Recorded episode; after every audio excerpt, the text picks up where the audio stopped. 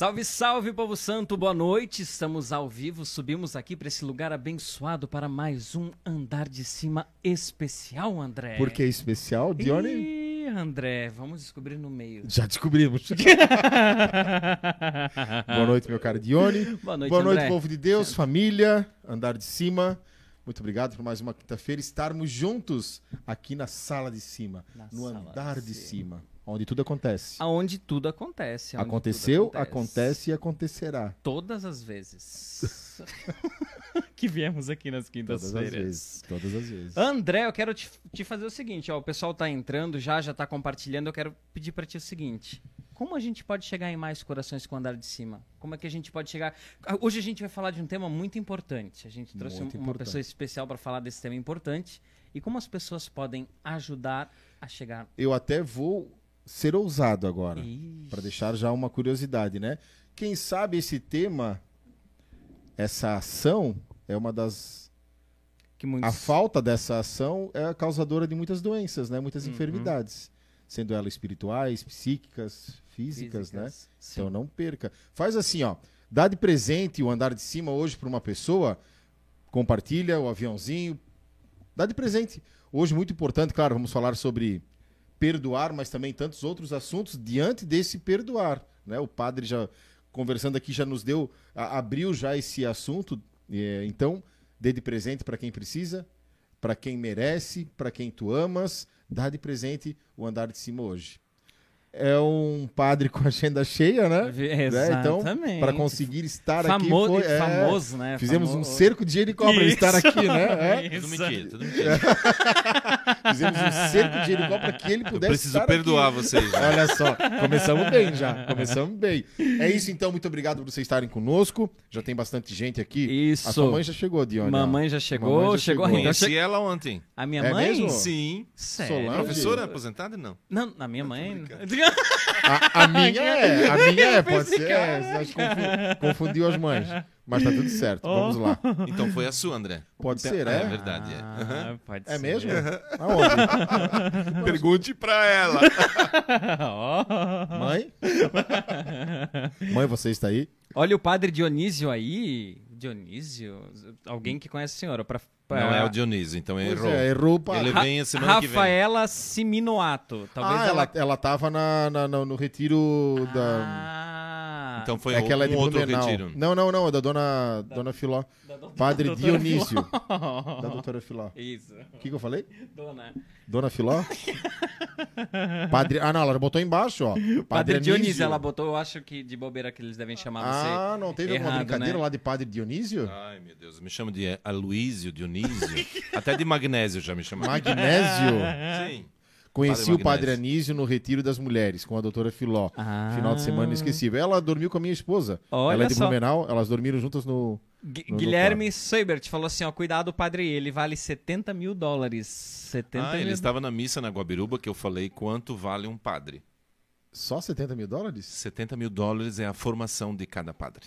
Ah, Não, olha. valor então. Porque Padre aí caro. você conta aqueles que não ficaram padres. Ah, é verdade. Você desconta todos aqueles que não ficaram padres. Eu, por exemplo, fui formador de um seminário, no tempo que era frater. Eh, No primeiro ano tinha 62, no segundo 42. De todos, um só ficou padre.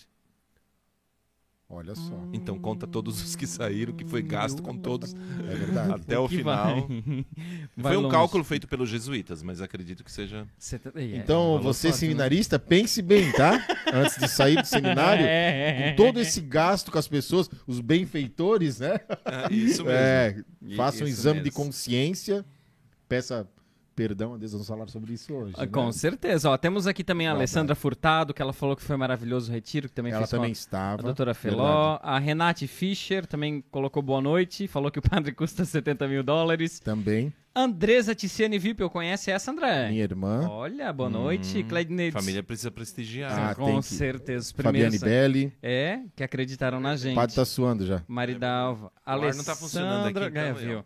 Precisamos de uma manutenção campanha. no ar, ó. Manutenção é no ar, é? Hashtag precisamos de manutenção Não no ar. façam isso comigo, jamais, gente. Não façam. É, mas tu- tudo tem um pr- propósito, né? O senhor quer falar de perdoar, então já vamos começar a exercitar o Já perdão pedindo aqui. ó. perdão, né? Nos perdoe pelo ar. Mas não está- peques mais. Não pega. É, viu, viu? Na segunda vez, né, vamos ter dois ares, quase.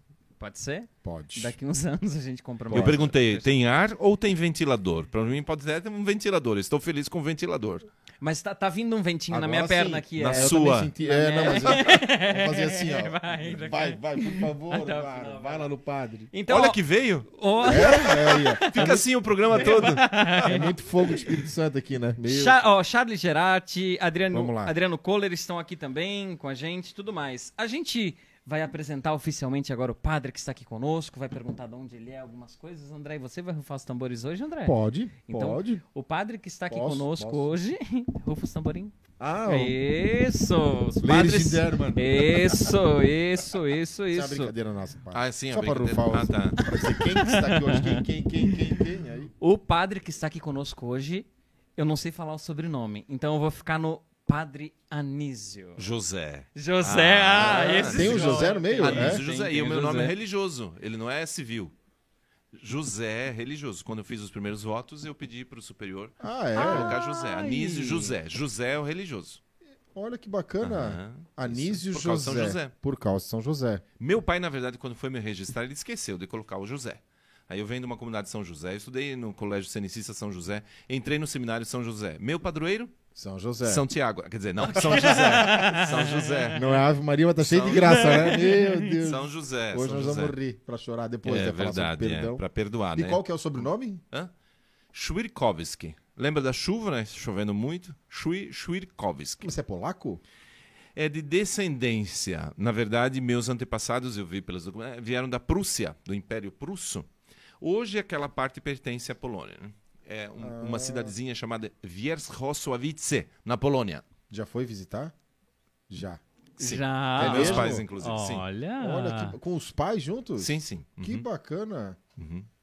Hum, Bacana. Que, Com certeza, eu tenho uma curiosidade de ir pra Polônia.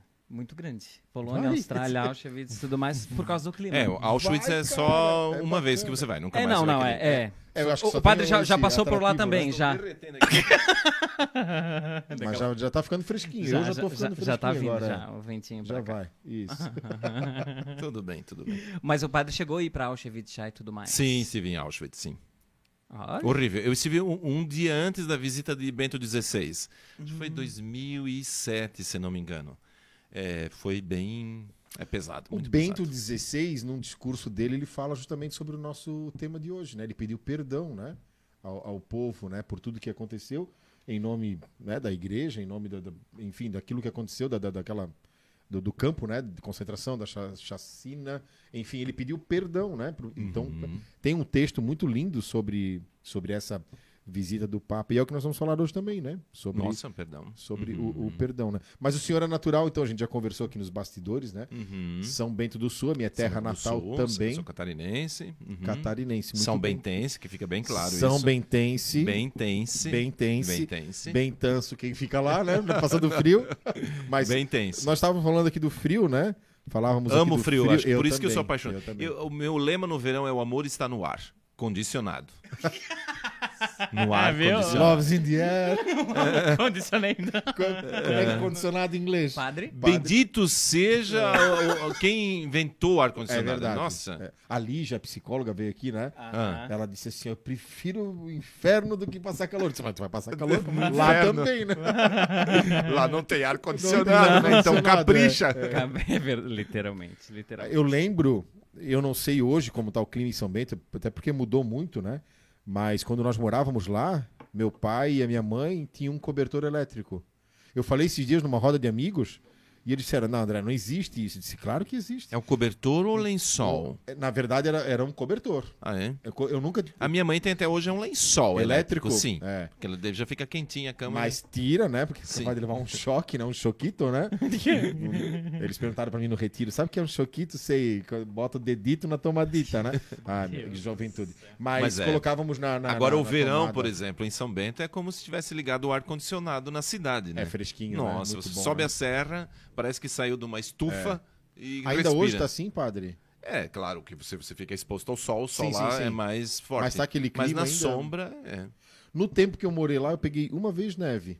É raro? No Foi- tempo foi- que eu morei lá também. Também? Porque faz uns 30 anos que eu saí de lá, né?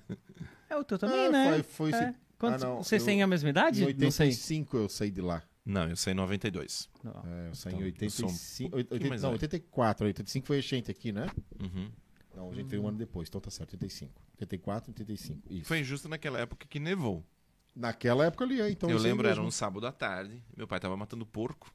Minha mãe estava pendurando roupas no O varal. pai é assassino de porco? Eu ajudava a matar, inclusive. né? É, cúmplice. Misericórdia. Eles vão falar de Eu, eu- você que Claro. morava na cidade, eu morava no, no bairro, no Não interior. é, era o alimento, né? Era o alimento, era o Da- alimento. Alimento, era alimento. É, fazia banho, tava. É? Pensa numa coisa boa, Ah, minha família também Nossa, era disso, cara. né? Claro. que ela foi tão mal falada e agora é um, a banha de porco. Nossa, tá É a banha Padre, é verdade que o porco grita quando ele sabe que ele vai morrer? Ele, o, Mas quem vai avisar o porco? Quem vai avisar o não, porco que ele vai morrer? que ele sente, né? no- que nem o amor está no ar. Eu acho que ele sente o, o amor não. ele sente a morte no ar, né? Não, acho que não. Não. Ele grita quando você dá uma facada nele, né? Daí sim que ele grita. O que, que foi, José? Né? O que, que ele falou? tipo assim, um piá de apartamento, tu, com essa fala assim. É? Piada de apartamento Vamos falar sobre perdão? Porco, gente. Vamos falar sobre perdão? Não, primeiro o Padre sobre- Anício, né? Tá, tô brincando, O quê? cara. Ah, já falamos já. Eu sou de São Bento. e- Ó, perfeito. Aos 20 perfeito. anos, então, eu... eh, na verdade, eu era bem engajado na igreja, né? Participava de muitos grupos de jovens, Emaús e tal. E aí eu vim fazer um retiro aqui, aqui em Brusque, inclusive, com o Padre Zezinho, e eu conheci os Legionários de Cristo, aqui. Eles estavam aqui nesse retiro. E depois eu, eu fiz acompanhamento com eles e tal, mas não era isso para mim. Mas aí o que aconteceu? Eu aprendi, a- eu só rezava à noite, mas eu aprendi a rezar de noite e de manhã. E eram umas ora- orações assim de entrega, vocacional e tal. Eu fiz estágio com eles, mas não era para mim. Voltei e comecei a, a paquerar uma menina do grupo de jovens e tal. Mas o, qual que era o problema? Eu tinha feito quase que uma entrega já. Então eu estava muito na dúvida. Aí eu fui escondido fazer um estágio vocacional com os deunianos em Rio Negrinho. Fui visitar. Meus pais achavam que eu ia- tinha ido visitar, mas na verdade fui fazer um estágio vocacional. Aí o padre, que era o padre Faria na época, ele falou assim que eu tinha que na dú- eu não podia ficar na dúvida, eu tinha que ao menos fazer um- uma experiência por um ano. Aí eu aceitei fazer a experiência por um ano e Tô lá até tô hoje. até hoje. tô até hoje. Não lá, né? tô-. Não, é, mas. não digo- lá, né, mas lá. Fazendo Aí eu estudei experiência. 13 anos e, e fiquei padre. Entrou no seminário menor? Ou já. Não, já adulto. Já adulto? Já. Aham. Já adulto. Quanto tempo o senhor é padre? E vai fazer 18 anos em ehm, janeiro. O senhor Mês falou que, do- vem, dos mês que vem, 18 anos. 18 anos? E depois fiquei padre em 2005 e não tinha lugar para mim no Brasil, me expulsaram do Brasil. Aí eu fiquei, eu morei oito anos na Itália. E eh, já meu, eu aprendi a ser padre lá, né? Uhum. Ordenou, já foi pra lá. Eu or- fui ordenado em janeiro e em março eu estava lá. Eu cheguei na semana em que São João Paulo II estava na agonia. Então Olha eu estava na praça quando ele morreu. Estava na praça quando E estava na praça quando recém-ordenado, Bento né? Foi eleito. Pegou os três papas, então. E estava na praça anos quando. Francisco também foi eleito. Estava na praça também. Olha só. Então, eu posso cortar grama, ficar o resto da vida ficar que nem aquele filme Forrest Gump no final da vida, né? Mas é mais ou menos isso. A minha vida é Que aquilo lá. bacana. Que legal. legal. E, aí tive muitas oportunidades. Eu vim para o Brasil, fiquei um tempo no Rio de Janeiro, ajudando para a jornada, um ano e meio mais ou menos. Eu trabalhei no COL, na, na organização. Depois eu fiquei eh, de setembro a dezembro, quatro meses em Palmas, numa comunidade esperando a minha transferência, e fui transferido para Curitiba. Fiquei quatro anos em Curitiba, no Santuário Santa Rita de Cássia, Hum. como reitor, e depois eh, também reitor do Santuário Sagrado Coração de Jesus em Joinville por outros quatro anos. E neste ano, então, eu vim para casa Padre Deon, onde estou diretor e econômico. Então, eu gasto, faço dívida, faço- resolvo os problemas. Eu que gasto, eu Na que pago. casa- é. Compro, padre. pago, pago e compro, né? Porque a casa Padre Deon, que é uma casa de retiros aqui eh, em Brusque, ela é uma casa de retiros, tal, já há 40 anos, mas ela ficou por 15 anos como seminário. Então nós precisamos quase que voltar um pouco às origens e tal. Então ah, eu faço parte também do governo provincial e estamos dando uma atenção particular a esta casa. Que bacana. O senhor falou. O senhor falou. Resumo. É, resumo. Resumão. Resumão. resumo Resumão, né? Tem É, aquele resumão, resumão. pro vestibular. Isso. O José que sabe disso. os legionários de Cristo, né? Por sinal, essa semana eles estão. Os jovens seminaristas, eles estão reunidos em Roma. É uma, uma jornada deles. Tenho amigos lá. até É, hoje, legionários. Nossa, amigos mesmo. Os legionários de Cristo. E, Nem e só, mais. uma, só para fechar esse ponto, Sim. a oração que eu aprendi naquela época eu rezo até hoje. De Qual manhã e, a, e, a, e à noite. Qual que é a oração? Ah, segredos de. Sério? Ah, não, padre, não faz isso. Não faz isso. Verdade, verdade. É? Aham, aham. Rezo até hoje. Que bacana. E de joelhos na cama ainda. Olha. Acorda. Reza. Já de É, é particular deles a, a oração. Era uma oração vocacional, né? Que aprendi. E, daí- e aí faz um, um, um exame de consciência no fim do dia. Fica. Aí eu fui, ah, fui incrementando um pouco, né? Sim, sim. O meu jeito Junto com a espiri- espiritualidade deoniana. Deoniana, Deoniana. Eu tentei fazer diferente, mas não fez bem. Tentou burlar o- Não, eu tentei rezar diferente e tal, né? Não dá. tá lá, tá na origem da vocação. A minha entrega eu fiz naquela época, né? Isso. As experiências mais lindas que eu fiz foi no dentro do meu quarto rezando, então. Que fantástico, É, né? Entre no teu quarto, fecha, Fecha a a porta. porta. entra na É, eu acho que Jesus já Pai, ensinou isso, né? Isso. Já. É, Mu- que o pai que bem. vem em segredo Isso. e te dará em segredo aquilo que em segredo você pediu. Por esse motivo, nos retiros de casais, eu falo muito sobre isso, padre. Cuidem com o que vocês têm no quarto. Televisão, por exemplo. Não há necessidade de uma Nem eu tenho, também não tenho. Não há necessidade, porque um vai dormir antes. Não Uhum. abençoa, não namoram, não conversam, não discutem. Né? Não repousam. não repousam, isso mesmo. Uhum. Um vai antes, né? Não, não, não abençoa o outro. Então, Uhum. e eu sempre digo, né? Em nome de Jesus vai queimar a tua televisão hoje. Aham. E, e que o legal disso tudo, desses esses retiros lá que acontecem em Betânia, é, os frutos, né? Eles mandam foto depois que eles tiram, Das TVs colocam- queimadas. Não, Ah, tá. até do último eu fui ousado. Já vê Esses que não é. É, não- é, então, minha, pro- minha profecia, não, mas na verdade é, eles trocam por quadros, eles colocam. É, é bem. É bem porque legal. eles entendem que realmente quarto é o lugar da santificação. Isso Uhum. mesmo. sempre fala, né? Sim. O padre se santifica no altar, Aham. um casal com o sacramento tem aquela parte ali que é o altar também Claro. da, da santificação do casal. né? Claro. Então tem que ter E do um certo repouso e tudo, do claro. repouso, do da intimidade e tudo. Isso Uhum, mesmo, isso, mesmo. Que bacana, ó, viu? Fechando. Estou certo no meu, na minha linha de raciocínio. Perfeito, pontinho É. positivo. Levou Ponto três positivo. processos. É. por TVs queimadas. É, mas tudo certo. Não, eu falei, quem não quer, dá pra mim que eu, eu dou um, faço, tem um... Com um toda fim, certeza. né? Tem um fim, temos, precisamos uma aqui, né, Dione? Com Ah, é, certeza. precisando patrocinador, gente Com tira Mas não queimada, né? Não, não, queimada. Funcionando. Muito Ah, bem. Precisando de um patrocinador. Um É, patrocinador. mesmo. Exatamente. Que bacana. Gente, o povo que está participando, o que, que eles estão pensando da, da, da nossa conversa? O que que... Eles amam isso, Ah, padre. é? Deixa eu falar algo pro senhor, então, para que o senhor, né, que o padre entenda quando nós falávamos aqui sobre... O Santos, não. Não, não, Ah, tá. sobre por que, que nós convidamos os padres aqui, né? A igreja em si. E as pessoas, por muitas vezes, não conseguem tirar os padres do altar. Ou não querem também, né? Ou não Uhum. quer. Não, mas Uhum. quem entende o sacerdócio, quem entende que o- ali existe um homem, né? Que ali Uhum. existe uma, um ser humano que também tem as suas falhas, as suas lutas, as suas mazelas, enfim. Quem Na verdade, somos do isso- mesmo barro, né, Isso, gente? do Ninguém tem um barro. sangue azul, um sangue É isso. diferente. Ou asinha crescendo, né? Coisas assim. É, é. Mas É. sabe que muitos testemunhos assim de padres que aqui vieram, as pessoas depois elas escrevem, isso é bem legal, o feedback, né? Ai, que legal, não sabia que esse padre fazia isso. Meu Deus, os padres jogam futebol. Meu Deus, Uhum. o padre canta, toca violão. O padre gosta.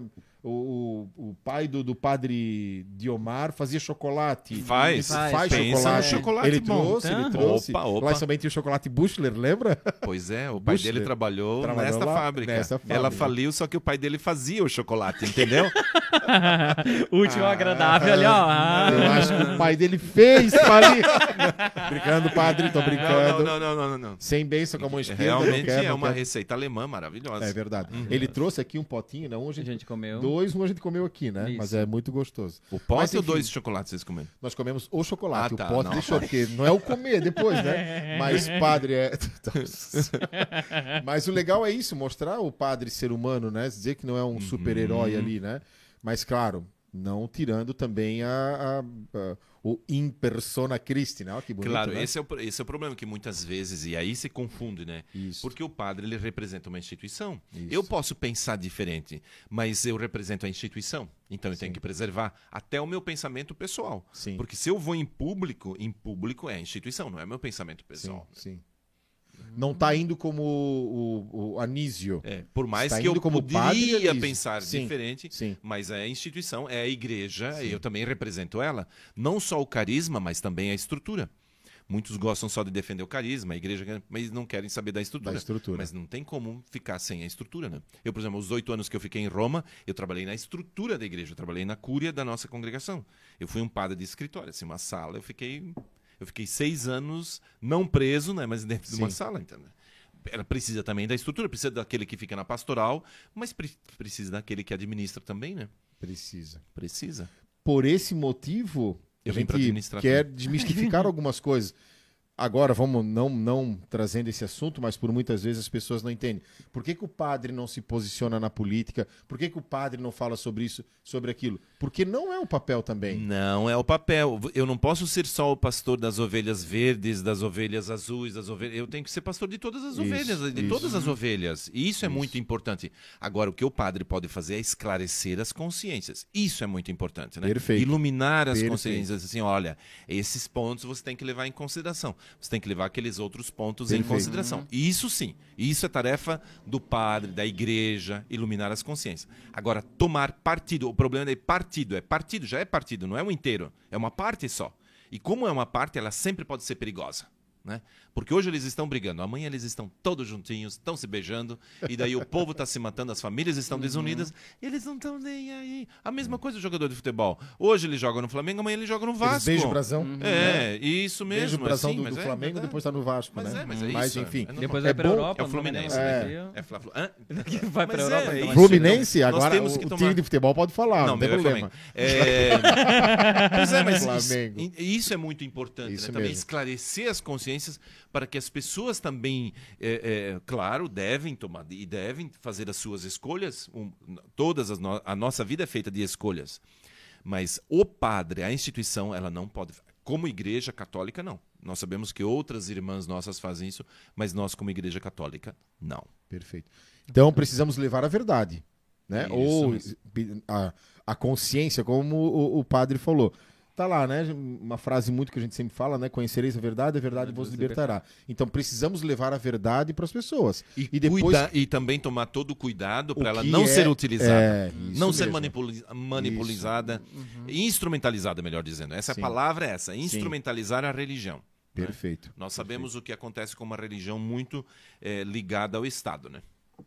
Perfeito. Vários Ela, acontecimentos ter- passados. ela precisa ser independente. Sim.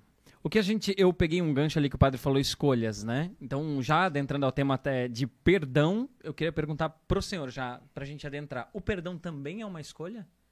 Porque eu me. Claro, o processo em si do perdão, né? Aham. Ele primeiro é uma decisão, né?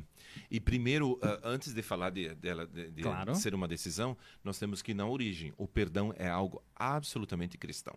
Você tem uma tem algumas coisas, alguns elementos que você encontra no cristianismo, que você tem em várias outras religiões. O perdão ele é bem original. Ele é original de Jesus. O perdão. Porque o Antigo Testamento nós sabemos, né? Olho por olho, de- dente por dente. Sim. E Jesus então ele inaugura o perdão. Ele Esse foi um dos motivos que ele foi para a cruz também. é claro, né? É. E na verdade até os discípulos no final não entendiam. Pedro perguntou quantas vezes devo perdoar Jesus. Podia falar, não, três, quatro vezes. Ele falou, não, é sempre, né? É sempre. 70 vezes 7 quer dizer sempre, né? Infinito. É. E eu tenho uma, na verdade essa é uma máxima que nós podemos ficar o programa inteiro falando sobre isso, até se, se quem está participando, quem vai ouvir depois do programa, ver o programa depois, lembrar disso, isso é muito forte, né? Esse exercício eu também faço, porque todos nós, né, nós machucamos, mas também somos machucados. Isso é uma porque nós muitas vezes olhamos só o que as pessoas nos fazem. Que as pessoas nos frustram, as pessoas fazem mal, pra... mas nós também frustramos, né? Nós também machucamos. Nós também magoamos. Então, Perfeito. o perdão ele é sempre uma ponte que nós todo mundo passa. Ora você tem que dar o perdão, ora você tem que pedir o perdão. Então a máxima para nos ajudar essa, nessa questão do perdão é assim, ó, uma pessoa me ofendeu. Eu não perdoo a pessoa. Isso eu falei inclusive num programa da Adriana Arides que eu fui. Eu não perdoo a pessoa porque eu sou bom. E nem porque a pessoa merece. Mas porque Deus é bom. Porque Deus me perdoou. Se Deus me perdoou, se Deus é bom, eu perdoo então a pessoa.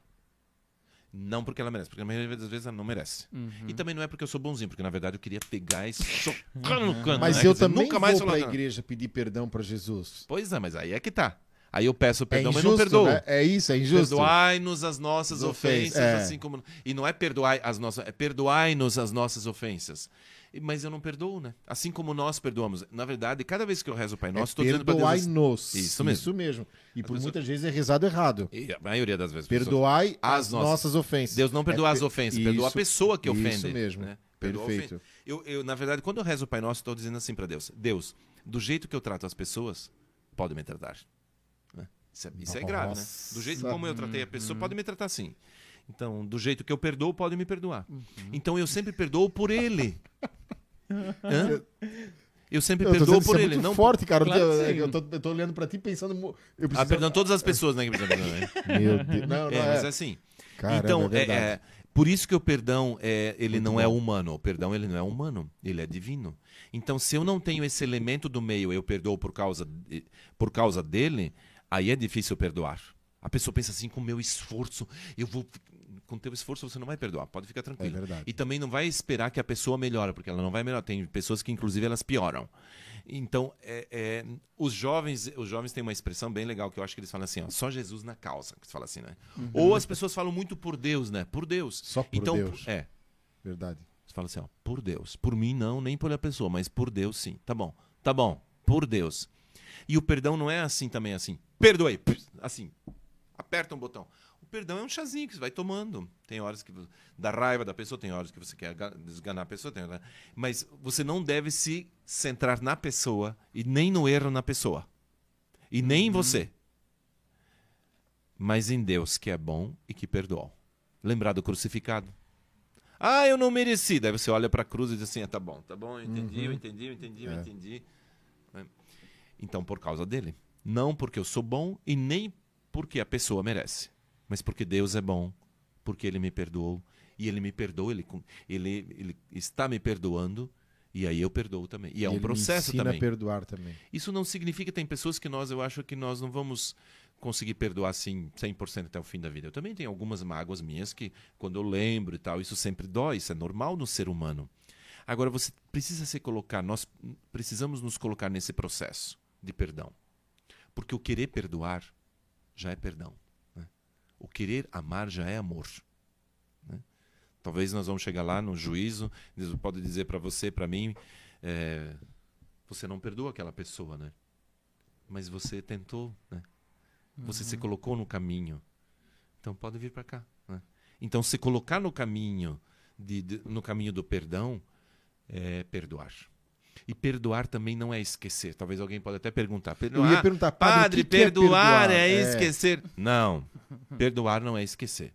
Mas perdoar, quando eu perdoo, eu tenho aqui uma, uma marca na minha mão, né? É uma cicatriz. Quando eu não perdoei ainda, está uma ferida. Se você descasca, já sai sangue. Sangra. Mas a cicatriz é assim, é o quê? Eu olho, eu lembro do que aconteceu, eu sei que caiu, caiu um produto químico na minha mão, eu lembro do que aconteceu, mas não me dói mais. Mas tem a cicatriz, tem a marca. Fica a marca. Claro que fica a marca. Só se alguém está com Alzheimer, tal, que daí esquece, né? Mas fica a marca, você lembra, só que não dói mais. Isso é perdoar. Isso é ser assim, ó, perdoei por completo. Agora, quando eu estou em processo de perdão, é, tá a ferida. O que você faz com a ferida? Tem que deixar, tem ferida que você tem que deixar. Você fica lá coçando. Aí, descasca, vem sangue. E tem feridas que quanto mais você mexe, elas aumentam. Gangrena, você é capaz de perder até um membro. Né? Tanto fica coçando, tanto fica mexendo. Tem pessoas que. E tem um outro problema do ser humano que é esse. Esse é um problema e nós temos que cuidar. E, e podem falar o que quiser do padre Fábio de Mello, mas ele, ele tem algumas, algumas expressões, alguns livros dele que são maravilhosos. Um, dele, É verdade. um deles é Quem Me Roubou de Mim. Fantástico. Né? Tá tirando a- Aquele- aquele- a máscara, Eles né? mudaram agora a capa, mas a Mudaram. primeira que eu acho é a que vai a É. Ilha da. Máscara. Quando a pessoa, e isso é um problema de todos nós, ninguém está isento, gente. Quando nós nos tornamos prisioneiros de nós mesmos. A pior prisão é o coração fechado, dizia São João São Paulo Paulo II. Paulo II.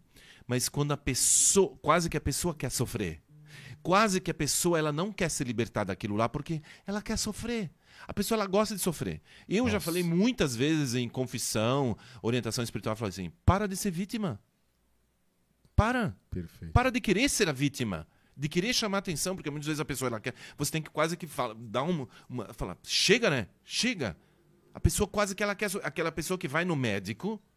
E se o médico não dá remédio para ela, ela muda de médico, porque ela quer continuar tomando remédio. A pessoa ela quer ficar sofrendo, ela quer, ela quer ficar tomando aquele veneno. Porque o ódio, o ressentimento, a mágoa, é um veneno, uma coisa assim que é um fel. Todos nós sabemos disso, é um fel, uma coisa. Enquanto a pessoa está tomando fel, a outra pessoa que está mais. Ela está lá engordando, ela não está nem aí. Então joga esse fel fora.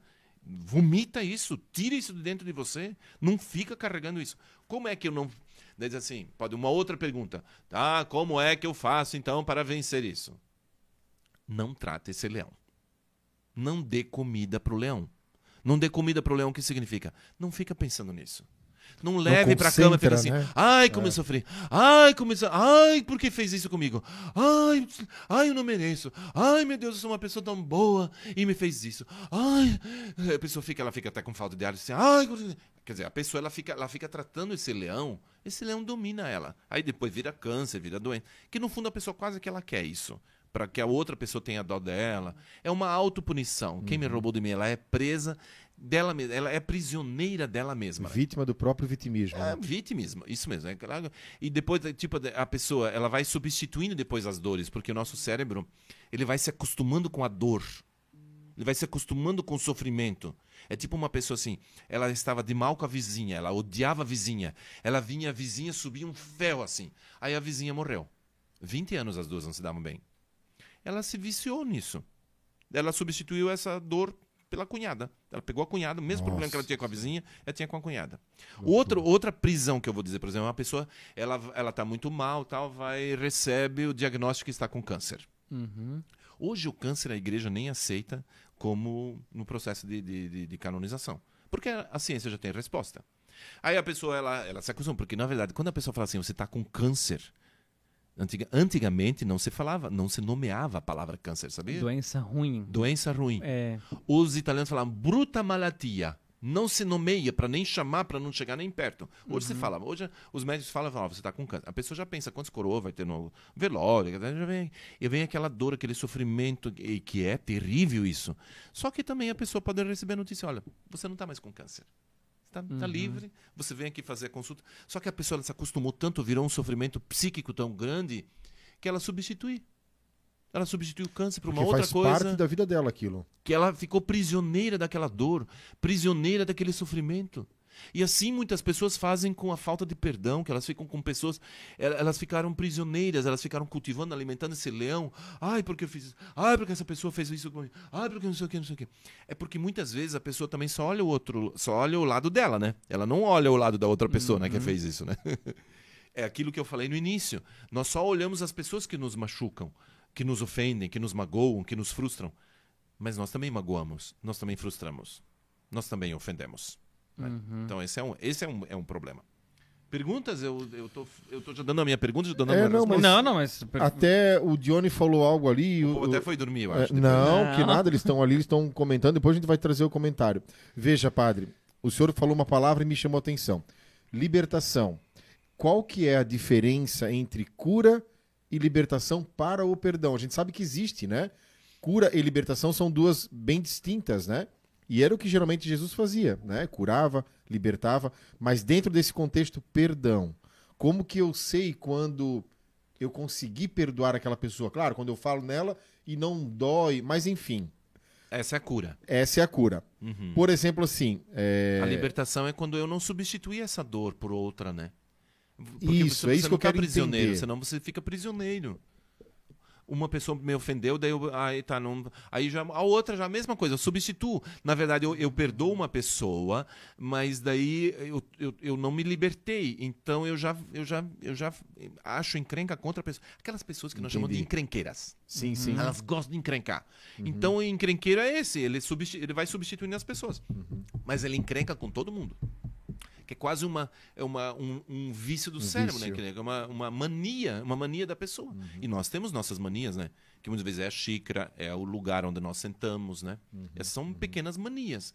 Então nós também podemos criar manias psicológicas também. E dentro desse livro, se eu não me engano, desse do Padre Fábio, que eu tenho alguns e li alguns, eu não lembro em qual, ele diz que quando eu não perdoo, esse perdão fica retido em mim, mas também fica na outra pessoa. Uhum. Eu preciso liberar esse perdão. Por exemplo, assim, o senhor, em um momento ali, o senhor fez algo e me machucou. E eu não consigo perdoar o padre. Uhum. Mas, e nós sabemos dessa, dessa situação. Enquanto eu não liberar esse perdão, fica algo também de ruim para o Não é ruim, mas assim, um desconforto também entre o senhor, se tiver consciência, sim, né? Não, Saber que. Não? porque você pode perdoar quem morreu. Boa, era, eu, ia, eu ia chegar nessa. E se eu. Não, se a pessoa né, Porque é- descansou, teve a Páscoa dela e eu não tive tempo de. Você não tem esse poder de influenciar outra pessoa. Não tem esse. Não tem. Entendi. A Já pessoa pode estar morta. Ela pode estar morta já há 10 anos e você perdoa a pessoa. Depois de 10 anos que ela morreu. Entendi. Você pode dar o perdão para ela. Perfeito. Porque o perdão é algo dentro de. É aquilo que eu falei antes, é uma decisão. Não é uma é uma decisão. Você decide. Eu, eu decido. É aquela pessoa que decide ser feliz. Eu- hoje é, é uma decisão. Eu decido ser feliz com tudo que eu tenho. É uma decisão. Eu decido perdoar. Eu, de- eu não quero mais tomar esse veneno. Chega, não vou mais alimentar esse leão. Deu. A pessoa fala assim, deu, chega. Ela, a pessoa tem que falar para ela mesma isso, né? Chega, não quero mais. Pronto, ela não vai mais substituir. Porque ela também pode, tipo assim, perdoar aquela pessoa, mas ela já pega, substitui pela cunhada, pela vizinha, Sim, pela. A mesma coisa. Depois só muda o nome, o endereço e tem a mesma dor, porque ela ficou prisioneira. Ela curou, né? Curou aquilo, mas ela continua prisioneira. E prisioneira não é de outra pessoa, ela é prisioneira dela mesma. Dela. Dela mesma. E aí, essa Forte. prisão, o que, que ela causa? Claro que ela causa dor física, não é nem praga, não é nada. Porque daí você não dorme bem, fica ansioso, fica tudo. É claro que vai causar alguma doença, vai. O corpo todo sofre, né? O corpo sofre. Isso era onde até a gente comentou no começo que queria chegar. É, muitas pessoas, às vezes, ah, é comum a gente estar no começo de retiro, geralmente, um retiro querigmático, um pri- primeira pregação, amor de Deus. Termina a primeira pregação, que amor geralmente dá, é, pega alguma coisa sobre pai e mãe, perdão, já entra alguma coisa ali junto. A pessoa vem, ah, dor no estômago, já vem com dor De é, cabeça. dor de cabeça, dor no peito, dificuldade para respirar. Aham.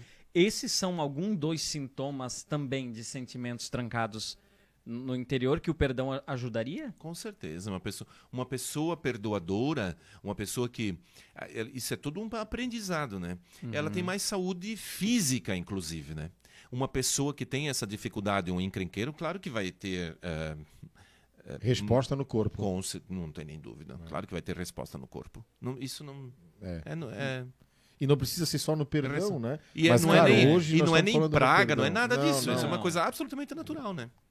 E, e vamos lá. Por exemplo, eu só vou citar um exemplo É, bem claro. legal. Uma pessoa, por exemplo, que tem mal de Alzheimer. Uhum. Ela se alimenta bem, você vai medir a pressão, ela está ótima, ela tem um intestino ótimo, geralmente, né? Pode ter um, casos, né? Que não, o estômago dela funciona bem, por quê? Porque a cabeça dela não atrapalha mais o corpo. Quando a tua cabeça não atrapalhar mais o teu corpo, o teu corpo não mais vai sofrer. Então, quanto mais você ter um equilíbrio, um equilíbrio mesmo, de humano e espiritual, menos o teu corpo vai sofrer. Quanto mais desequilibrado você for, tá, mais, Mais o teu, o teu corpo. Com corpo- certeza, não tem, não tem sombra de dúvida disso. José, que é estudante de medicina, Ah, é um médico. desculpa eu, a minha ignorância nesse assunto, mas é, existe casos de reversão de morte cerebral? É raro. Uhum. É bem raro. É, não, Falha é, de eu só diagnóstico. queria- eu queria entender porque o padre falou algo que me chamou atenção. Porém, para isso tudo, padre, claro que sabemos que o perdão é esse exercício, né? É como ir para academia para ganhar ou perder. É um Peso. exercício, é um chazinho que tem que é tomar um chazinho todo que dia. tem que tomar todos os dias. E dentro da nossa igreja, as maravilhas dos sete sacramentos. Uhum. Um deles é o da cura, da, Da reconciliação. Da cura, olha, sacramento da cura. Agora Sacramento da cura. É isso que, é nisso que cura. eu queria é, entrar. claro, sacramento da cura. É. A reconciliação. Só que qual é um dos grandes problemas nossos? Eu que, que estou numa casa de retiros, né? E geralmente nos fins de semana nós ajudamos nas confissões. As pessoas, e, não é um, e, e esse não é um problema das pessoas, é um problema nosso que nós não alertamos bem. Eu não, não acuso de, de forma alguma mas as nossas confissões são péssimas, né? porque nós justificamos os nossos erros. Esse é, um, esse é um problema. E o Papa Francisco disse que quando nós entramos no confessionário é o lugar de passar vergonha mesmo, de, de, ah. de colocar as nossas mazelas, de uhum. mostrar quem nós realmente somos. Né? E nós, no encontro com as pessoas na nossa família, o que nós vamos descobrindo? Que nós não somos tão bons quanto nós imaginávamos que nós uhum. éramos. Né? Não somos aquela pessoa. Então, diante do sacerdote, é, nós temos que ser quem nós somos e abrir o jogo mesmo, né? soltar mesmo. Né? E, na verdade, nós vamos tomar posse daquilo que Jesus já garantiu né, para nós, né? no, no alto da cruz. Por mais que muitas vezes se fazem nesses retiros, né? falava de querigma e tal, fala muito do, do, da, do filho pródigo e tal, que eu acho muito legal, mas nós precisamos falar mais do Calvário. Né? Foi lá que, foi lá que ele ele deu o perdão máximo, uhum. né? E é de lá que nós buscamos também sempre a salvação, o perdão. E aí, quando nós nos sentimos perdoados, quando nós percebemos a, a, a, o tamanho do perdão de Deus, e isso não esqueço, nós temos um, um padre nosso, Padre Aloysio, que foi até meu diretor espiritual, um dia numa confissão normal, confissão normal, ele falou uma frase para mim, que é a frase bíblica que ficou para mim. Ele disse, olha, é, Deus foi misericordioso com você seja misericordioso com as pessoas também. Isso é uma coisa tão simples, mas por, que ele falou? Mas é assim, então, Deus usou de misericórdia comigo, eu uhum. experimento a misericórdia de Deus na minha vida, eu também sou misericordioso. E eu sou misericordioso não porque eu sou bom, e nem porque, porque né, não Deus mas é. porque Deus é. Porque Deus é Perfeito. bom. Porque Deus é misericordioso, então eu vou ser misericordioso. Muito bom. Porque eu experimentei a misericórdia na minha vida, então eu também vou ser misericordioso. Com né? os outros. Bem-aventurados. Bem-aventurados. Misericordiosos, porque alcançarão misericórdia. Uhum. Só alcanço misericórdia se eu for misericordioso. Senão eu não alcanço misericórdia, não. Padre, e me explica diante disso como que um homem, um homem Deus, na cruz, olha para aquele povo uhum. e pede perdão. Pai, perdoa porque eles não sabem o que fazem. Como que um homem, né, um homem Deus, lógico, né, é, pede perdão e ele sendo crucificado uhum. por esse povo, né? Uhum. Claro que isso é divino, né? Isso é sobrenatural. Uhum. Como que ele pede? Aqui nós temos dois elementos, porque ele é crucificado como homem, mas ali nós temos Deus também, né? É... Então, se ele levou. Isso, é, isso é uma coisa muito linda sobre, sobre o pecado também. Se ele levou na cruz. Porque nós, quando nós jogamos uma, uma pedra na água, ela dá aquele efeito, né? Da, que uhum. nós temos, uhum. inclusive, em Aparecida, daquelas ondas, né? Uhum. Você sabia que aquele zigue-zague né, do altar? Tem um zigue-zague no altar? Tem, e vai pelos corredores, é o efeito da Eucaristia. É o efeito da água. Como os índios fazem aquele zigue-zague, é o efeito da Eucaristia. Com Cristo, na cruz, aconteceu, aconteceu o contrário. Então, ele assumiu nossas dores. Ele é o servo de Deus. Então, ele assumiu na cruz todo o pecado da humanidade. Certo. Aí, aí você tem ele lá como Deus. Ele assumiu na cruz todo o pecado da humanidade. Ele assumiu o pecado do passado, o pecado de agora e todo o pecado da humanidade. Então, se ele assumiu todo o pecado da humanidade, ele assumiu esse meu pecado que eu, que eu confessei. E a vida de santidade é, eu diminuir isso que os antigos falavam, os franceses, inclusive até meu fundador, que nós depois não entendíamos, achava uma linguagem meio estranha, que é consolar Jesus. O que é consolar Jesus? É ter uma vida de santidade. É, é não provocar o sofrimento de Jesus. Uhum. Porque o meu pecado Provoca. causa dor. Uhum. Então a minha vida de santidade, a minha vida de santidade consola o Salvador.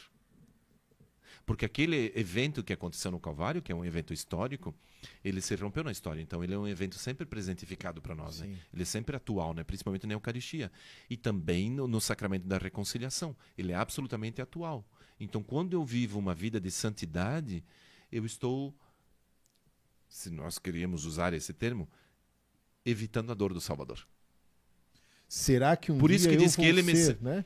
É, Aquele por que isso limpa as tuas chagas ao invés de perfurá-las. Tem uma música da Fraternidade de São João Olha Paulo. II que fala isso. Será que um dia eu vou ser aquele que limpa as Beijo tuas- a tua paixão, É, Olha. que me liberta das minhas paixões. Isso aí. É isso, é Beijo isso mesmo. cruz. Por isso, por isso a devoção Fantástico. a Jesus das Santas Chagas, a- ao Cristo crucificado, né? A Isso própria reparação da, da, da- da Claro, congregação de com vocês. certeza, com Ajudar certeza. a reparar a- as feridas que Claro eu abri que- em Jesus, né? Isso. As arestas, né? Na Não tem cruz, ponta, das- né? Isso mesmo. Isso. Isso. mesmo. É bem- Ajudar a reparar. E santidade, né, padre? Às vezes os jovens se assustam, até mesmo o adulto, né? Santidade não é ausência de pecado, né? Não. É a luta contra É ele. luta. né? Pecado, é, é, santo não é aquele que nunca pecou, mas aquele que sempre se levantou, né? Isso é, isso é muito importante, né? Fantástico. Aham. Aí, ó. Salvação. Por isso, mas agora uma coisa que é muito interessante. Eu só proclamo que Jesus é meu Salvador, o meu curador, se eu me sentir perdido. Quem não se acha perdido nunca vai precisar de um Salvador. Por que as pessoas Boa. não procuram o Salvador? Porque elas se acham salvas. Elas se acham prontas. Uhum. Quantas pessoas vêm na confissão e falam assim: Padre, o senhor me desculpe, mas eu não tenho pecado. Eu não tenho pecado. Aí quer contar umas coisas, eu falo assim: então eu vou colocar você aqui do lado, né? Tem um santo, já tem mais santos. não tem- Ai, daí não é assim bem, né, padre? É, é, Mas é assim, é, é, eu já me salvo, eu já me basto, né? Jesus, assim, um amigo, é uma coisa assim, é amigo, mas Salvador, não.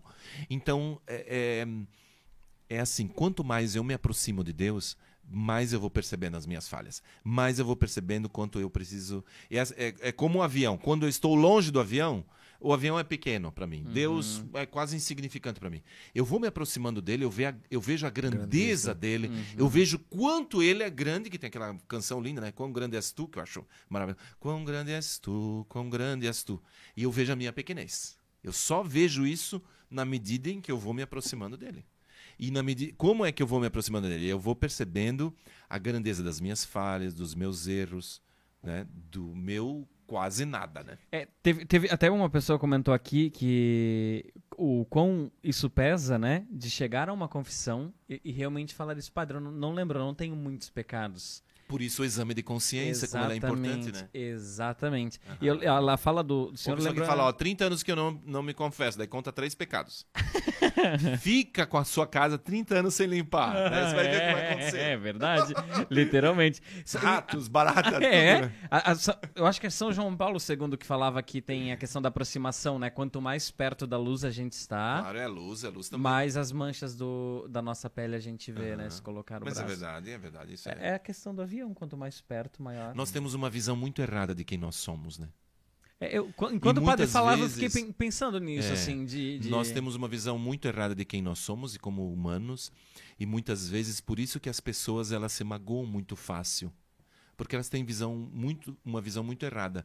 Eu lembro que esses tempos uma pessoa falou assim para mim, é, eu fui ofendida, fui magoada, foi não sei o que, foi xingada, não sei o que, falou isso tudo para mim e ela falou assim, e eu achei pouco. Hum, Eu mereço muito mais. isso é forte. Uma pessoa muito equilibrada. Uhum. né? Era uma pessoa muito equilibrada. Ela, ela se achou merecedora daquilo. Claro que você tem que cuidar para você não ter um desprezo de Sim, você. é, É uma visão correta de quem você é. Mas uma visão correta de quem nós somos é que nós não somos grandes coisas, né? Uhum, Vamos dizer outra Exatamente. É a questão do equilíbrio, somos né? pouco. Nós não somos nada. Nós temos que cuidar porque essa, essa mesmo. teologia, que é uma Isso. teologia protestante, herege, não é católica, que nós aqui tem, tem até umas músicas que entraram na, na- não sou nada. Aham. Eu não sou nada. Isso não a tem a ver. Porque a teologia católica acredita que, claro que nós temos valor. Uhum. Né? Mas o nosso o problema é que nós muitas vezes nos supervalorizamos. É a questão daí que volta para uma gota Você de água no oceano, mas é uma gota de água. É uma gota de água. no Aquela não é gota faz nada, a diferença. Mas é uma gota de água no Aquela gota faz uma oceano. diferença. Ah. Como diz a Santa Teresa de Calcutá. Exatamente. Resume-se na imagem e semelhança, né? Então não dá para dizer que nós não, não somos nada, né? Isso que o padre está falando, né? Claro, Somos claro. imagens e semelhança, né? O pecado fez um mal tremendo na natureza humana, mas ele não acabou com a natureza, não. Tem- a, a natureza, o corpo tem valor. Para nós, o corpo não é desprezado. A Paulo diz muito bem sobre isso, né? Aham. Templos, né? Isso. Templo do Espírito Não Santo. sabeis, não de- sabeis, sois o templo? É. Sois o templo onde habita Deus? É. Por isso, não só cuidar da né, espiritualidade, mas tem que cuidar da saúde, seja Isso. sendo ela psíquica Daí ou vo- física. volta até Fábio de Mello, assim, que por anos eu assisti o Direção Espiritual dele, que ele fala muito bem disso. Porque né? ele é um antropólogo. Então as pessoas querem uma coisa muito espiritual muitas vezes dele, mas ele, ele entende de ser humano. Uhum. Então ele vai falar do ser humano, da pessoa. E vai ele falar faz da a pessoa. junção disso tudo, Ele né? faz a Sim. junção, claro. Mas por Tem- muitas vezes, eu- aí é boa, padre. Vamos lá, vamos entrar nesse assunto. Pronto. As pessoas ficam só no espiritual É. e esquecem todo um contexto. O ser humano ele é E vai mais- se muito perder. mais, muito mais É muito mais. ter o que- equilíbrio, né? E, e- e tem que cuidar que a pessoa muitas vezes ela fica só no espiritual e dema, demais até, entendeu? E fica no devocional e fica demais. Sim. O próprio Papa Francisco já falou várias vezes que nós temos que cuidar para não ser papagaio, né? Quer dizer, a pessoa reza, ela fala, ah, eu rezei não sei quanto. Isso não significa que não deva rezar também. Mas tem que cuidar para não ficar num devocional, numa, numa coisa assim muito quase que doentia e desequilibrada, né? Sim. Tem os dois perigos, né? Sim. Ah, e isso para nós deunianos é muito forte.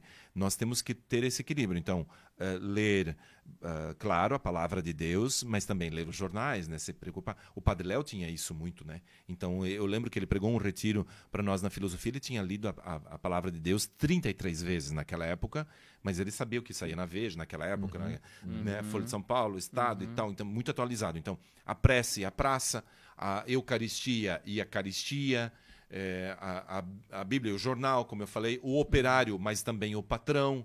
Então, esse equilíbrio ele é importante também. A cruz também, que ela é feita do horizontal, mas do vertical, né? Tem até uma música do Padre Padre Zezinho. Zezinho. Feita de dois riscos é a minha cruz. Sem esses dois riscos não se tem Jesus.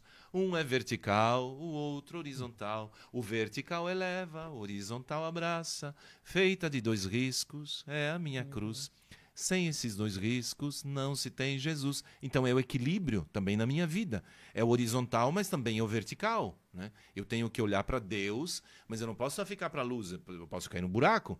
Então a luz também serve para me iluminar, para enxergar Não o irmão. buracos, é. né? Então isso é muito importante. E esse equilíbrio é difícil. E muitas vezes a pessoa, até por causa de. Ela, ela quer resolver um problema na vida dela e a religião ela pode adoecer, Atrapalhar. ela pode atrapalhar. Uhum. Então nós não precisamos de pessoas religiosas, nós precisamos de pessoas de fé.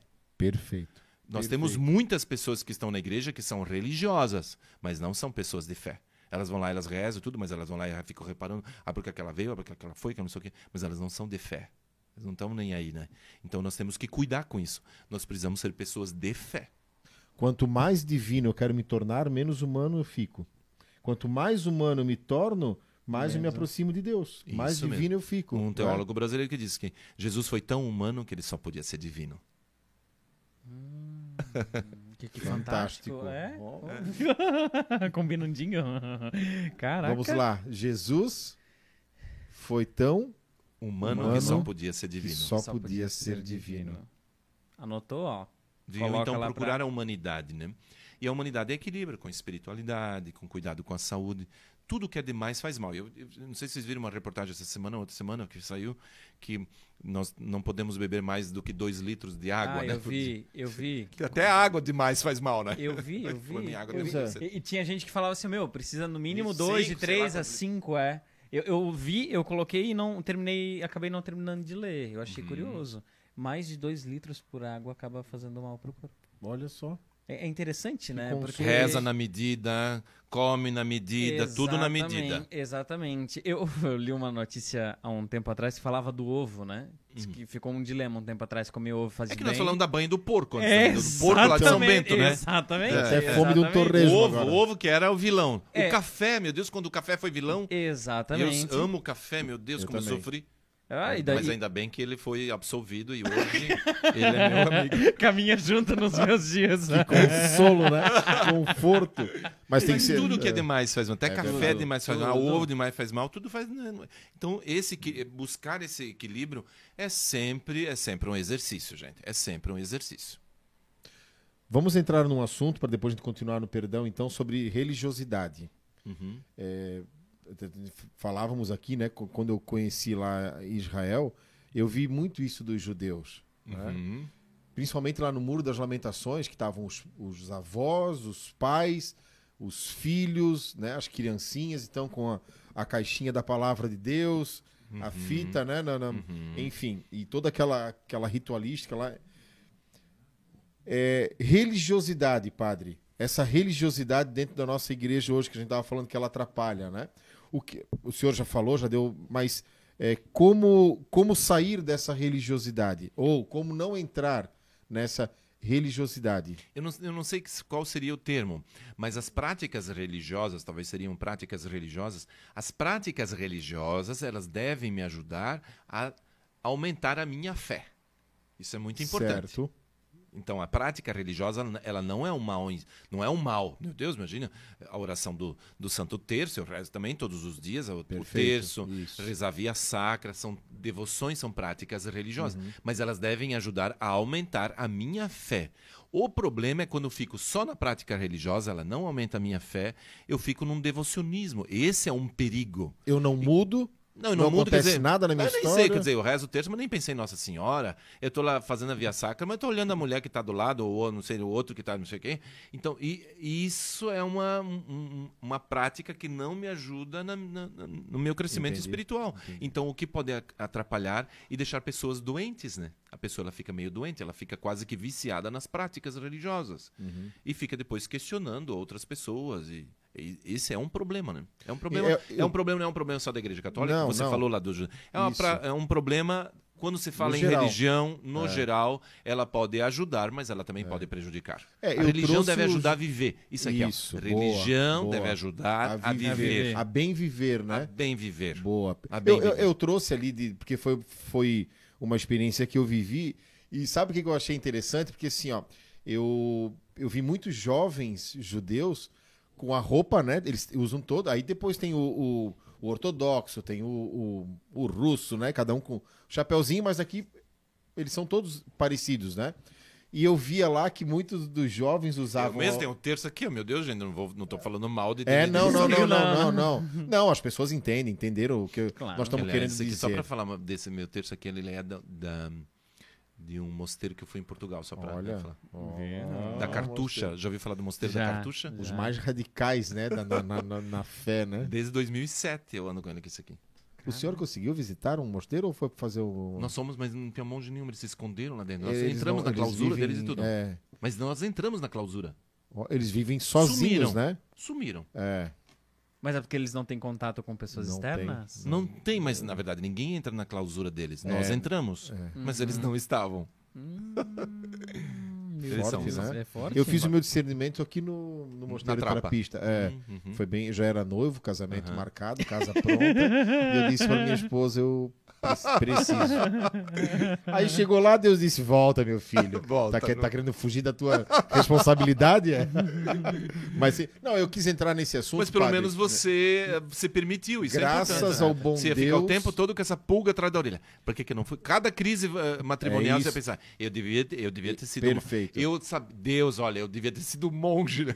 Agora não Hoje eu, essa. eu tenho foi, né? a plena convicção que. Ou melhor, eu sou um pai realizado, não sou Isso, frustrado. Isso mesmo. É, então eu tive que passar por essa experiência curta, mas lá Deus disse não, não é a Uhum. tua vocação, né? É, o- a contemplação, o silêncio, isso me ajudou muito, porque eu, eu, eu vinha numa linha que não, enfim. Mas- e ah, sabe por que, que eu isso é muito importante que você falava da religião. Como é importante É isso. respeitar a pessoa. Isso, Tem isso. pessoas que elas são muito no defuncional, mas eu sempre respeito, entendeu? Isso. Porque cada um, eu também tive meus, meus, meus períodos também de, e você precisa, eu não estou maduro na fé, mas hoje estou assim, estou, estou num progresso. Caminhando, Estou né? caminhando, é Isso. importante. De Jesus, ele, assim como ele curou os leprosos caminhando, ele está me curando no- ao longo do caminho. Isso. Mas é preciso respeitar também as pessoas. O problema é quando se julga, ah, não é, ó, eu, Perfeito. Escutou aquele padre, eu vi lá, ele falou disso, falou, ah, mãe, não é pra ficar nisso. Calma, cada um tem o seu tempo. É necessário Porque cada respeitar. um, cada um vai, vai procurar aquilo que, né, que, que acha que é melhor para si, né? E Isso. nessa eu fui me encontrando. Os monges Isso. falam muito isso. O caminho se faz caminhando, Isso né? Não mesmo. pare, né? Continue caminhando. Então lá eu pude aprender a contemplação, o silêncio. Mas eu, eu, eu trouxe esse assunto porque sabemos, né, da, da, da- da religiosidade dos judeus e ah, achei fantástico. Mas engraçado que os jovens lá, eles usavam aquela roupa de judeu, de judeus, mas eles tinham um all-star, eles tinham um Nike. Então, assim, E ó. você eu- lá só olhando, né? É, então, mas- padre, eu fiquei pensando assim, ó. O espírito de reparação lá. Não, Um mas, deoniano em pessoa. mas, padre, assim, ó. De todos os lugares que eu fui, claro, assim, ó. Eu pensei, caramba, eu tô no Muro das Lamentações, ou eu tô no Mar da Galileia, ou eu tô no, no- no Santo Sepulcro, ou o Monte das Oliveiras. Mas eu quero dizer assim, ó. é, o que me chamou a atenção foi que o jovenzinho ali, né, com aquela vestimenta. Era jovem, é, Mas ele era um jovem, Ele né? era um jovem, não deixou de ser jovem, das suas É, características, mas né? aí eu- me veio alguns questionamentos, assim, ó. Agora eu quero entrar no, no ponto pra gente não levar isso adiante, mas será que ele queria estar ali praticando isso? Ou ele queria algo diferente? É. A religiosidade, por uma vez que eu falo, é isso. Eu, eu quero impor ao meu filho viver aquilo que eu vivo. Uhum.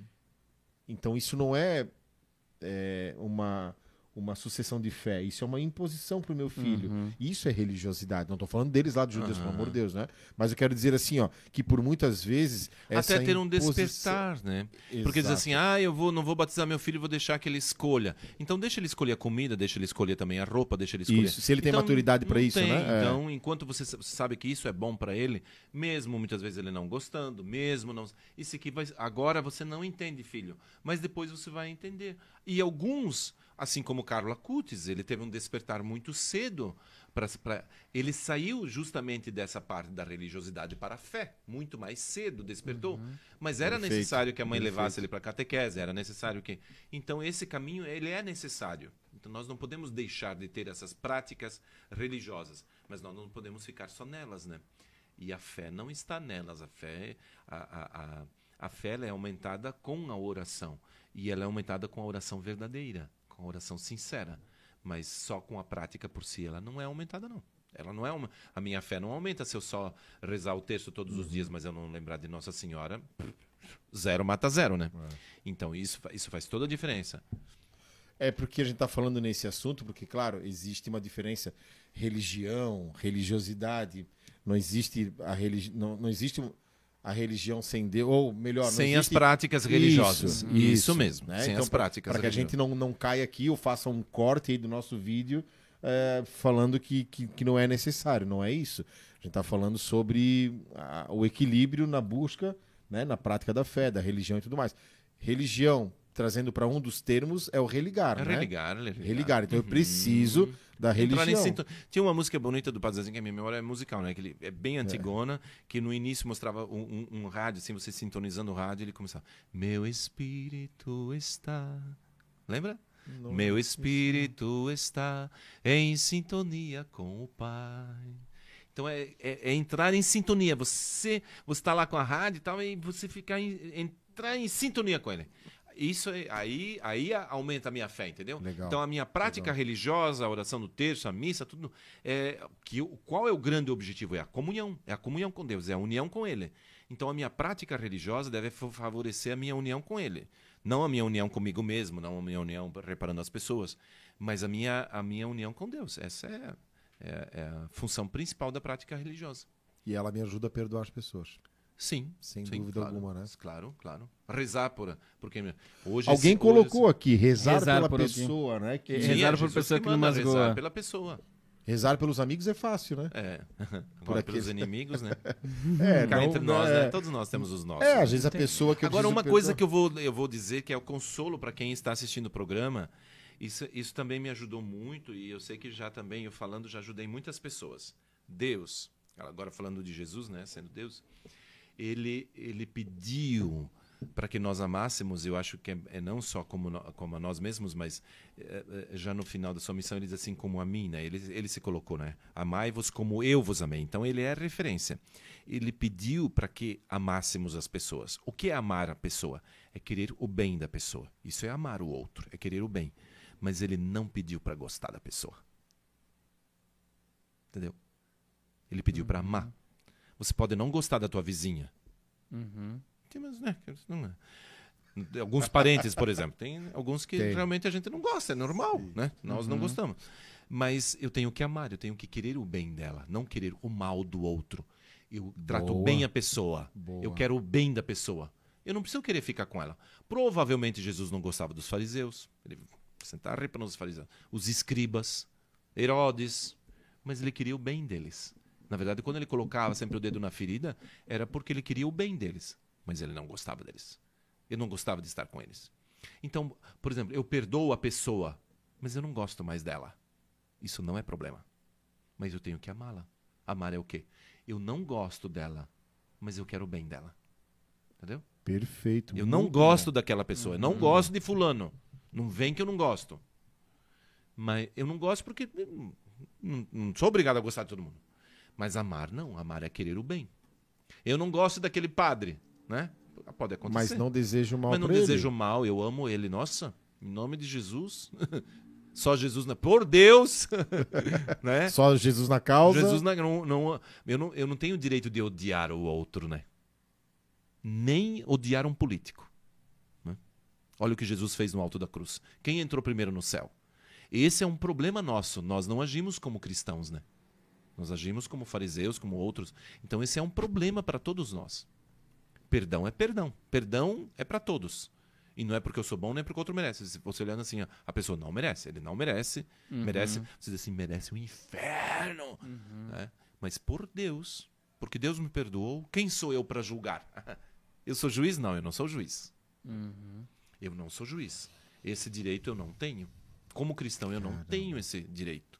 Então, o juiz é outro, não sou eu. Isso é muito grave, principalmente nesse. Por exemplo, eu tenho, eu tenho um programa na TV Evangeliar que chama Conhecendo Igrejas. No período da, da guerra, agora ainda nós estamos em guerra, né? A guerra na Ucrânia, nós fomos numa igreja ucraniana. Agora nós gravamos em algumas igrejas em Brasília, né?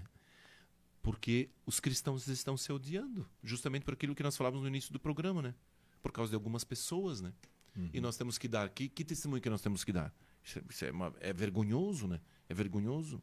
É vergonhoso que, o que acontece dentro da igreja, é vergonhoso o que acontece entre os cristãos. Ah, você tem que aprovar. Não, eu não preciso concordar, eu não preciso gostar. Não é isso, de forma alguma. Eu, eu posso ter a minha opinião, mas eu tenho que respeitar quem pensa diferente. Não é porque você Aceitação, pensa né? diferente de mim que você é meu inimigo. Isso. Não é porque você Isso. pensa diferente. E, aliás, a unidade ela não acontece com a uniformidade. A unidade acontece Na com- diversidade. na diversidade, com pensamentos diferentes. Pedro e Paulo deixaram muito bem isso, né? Nossa Senhora! Brigaram no concílio. É. Né? É. Mas é, eram pensamentos diferentes. Né? Mas se respeitavam, né? Paulo sempre respeitou Pedro como sendo chefe da igreja. Nossa, tinha um respeito por ele. Então, respeitar quem pensa diferente, né? Mesmo eu não gostando. Eu não sou obrigado a gostar, eu não gosto daquele político, eu não gosto daquela pessoa, eu não gosto. Mas eu sou cristão, então eu trato bem, eu quero o bem da pessoa, não quero que a pessoa se dê mal. Não tenho o direito de odiar. Eu não preciso ficar com esse sentimento no meu coração. Não preciso ficar com esse veneno, né? Que na verdade, isso aí é uma máxima, mas ela é verdade, que a, o ódio, o ressentimento, a mágoa é um veneno que eu tomo e quero que o outro morra. Eu desejo a morte pro outro, mas quem está morrendo sou eu. né? Porque eu estou com esse sentimento. O outro está engordando, não tá nem aí. Não estou nem me lixando porque estão pensando, né? entendeu? Então, temos que tomar muito cuidado com isso. Então, Jesus pediu para amar. Amar é querer o bem. Mesmo não gostando de todos. Eu tenho um monte de gente que eu não gosto. E sei que muita gente também go- não gosta de mim. Né? E nós temos que viver em paz com isso. Porque nós temos muito problema. Nós temos um grande problema de não sermos amados. Isso é um grande problema nosso. E nós queremos fazer ser bonzinho com todo mundo. Carência. É, daí nós temos dificuldade de dizer não. Nós ficamos dizendo sim para todo mundo, mas não queria dizer sim coisa nenhuma. Então, ser sincero também com o outro é um gesto de caridade. Aprender a dizer não, mesmo com medo de perder a pessoa. Que no fundo nem vai perder, né? Porque se a pessoa ama você, quer o teu bem, ela vai te aceitar. Hoje eu tô mais preocupado em não perder seguidores. Ah, é? Nas redes Será que vai sociais. perder? É, não? Então, não quero Não, perder eu- seguidores na rede social. Isso. Então, eu vou falar só o que as pessoas querem ouvir, não Isso o mesmo. que elas precisam ouvir. Né? O Rogerinho colocou assim, ó. Tem que ter um equilíbrio, ler a palavra de Deus, ler jornais, ouvir música religiosa, ouvir Sorria do Las Flores, né? Fazendo uma autopropaganda pra ele Claro, mesmo, né? é. Uma autopropaganda. Já né? mando as. Tem as- tanta música bonita que as pessoas fazem, Sim, né? sim. Ah, eu não ouço mais música do mundo. Não, tem- Eu, é uma, um- uma pessoa veio falar para mim e falou assim, padre, quando eu era do mundo, Aí eu falei assim, mas agora você está mo- morando em Marte? Aonde que você está? Está em Marte? É uma expressão. João, quando fala na palavra Deus mundo, ele fala do império, o império romano, aquilo, tudo que, aquilo que representava. Claro, eu entendo, né? Que Sim. são as coisas ruins, coisas más. Mas nós fazemos isso, né? De, de dividir as pessoas, né? Isso não, é esse equilíbrio, é importante, É claro. equilíbrio. Tem muita coisa ruim fora, claro que tem. Mas tem muita coisa boa, tem É. muita coisa bonita, tem música bonita, tem. Nossa! Uma, uma vez eu ouvi, eu sou formado em rádio também, uma vez eu ouvi assim, ó, é, que a rádio, ela alcança um público que a gente como igreja não consegue alcançar. Uhum. E tem muitas músicas que passam essa mensagem lá e a gente não consegue chegar. Uhum. E tem música de- mundana que fala de perdão, né? Mundana. Tem Uhum. música... Mundana. É. Música do mundo. Secular. Você isso, tá tentando lembrar esse nome. Secular. É, aquelas duas, né, que estavam. Falou assim: você vai assistir a Copa? Ela falou: não, eu não vou. Por que não? Porque ela é do mundo. Boa! Copa do Mundo. Gostou, né, Essa é boa. É, o José, é muito José José também não né? está vendo, não viu a Alemanha perder hoje, né? Não, viu? Não, viu, A Alemanha ganhou, mas ela perdeu. É interessante que muitas vezes na vida também é assim, né? Você ganha, mas você perde. né? Você acha que ganhou, mas no fundo perdeu. Uhum. Lá atrás, no passado, você já tinha perdido.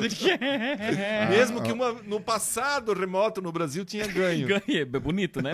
Tá, vamos lá, Vamos vamos lá. futebol vamos, aí. vamos lá. Eu tô vamos lá. tentando entender Eu- também é, essa frase. vamos lá. Rogerinho Las Flores agora precisa de um perdão, né? É, é, Então que vamos lá. Ai, ai, Começou. ai, ai, Atenção. Rogerinho Las Flores fez um comentário assim: tem que ter um equilíbrio, ler a palavra de Deus, ler jornais, ouvir música religiosa, ouvir sorria, sorria dos Las, do Las Flores.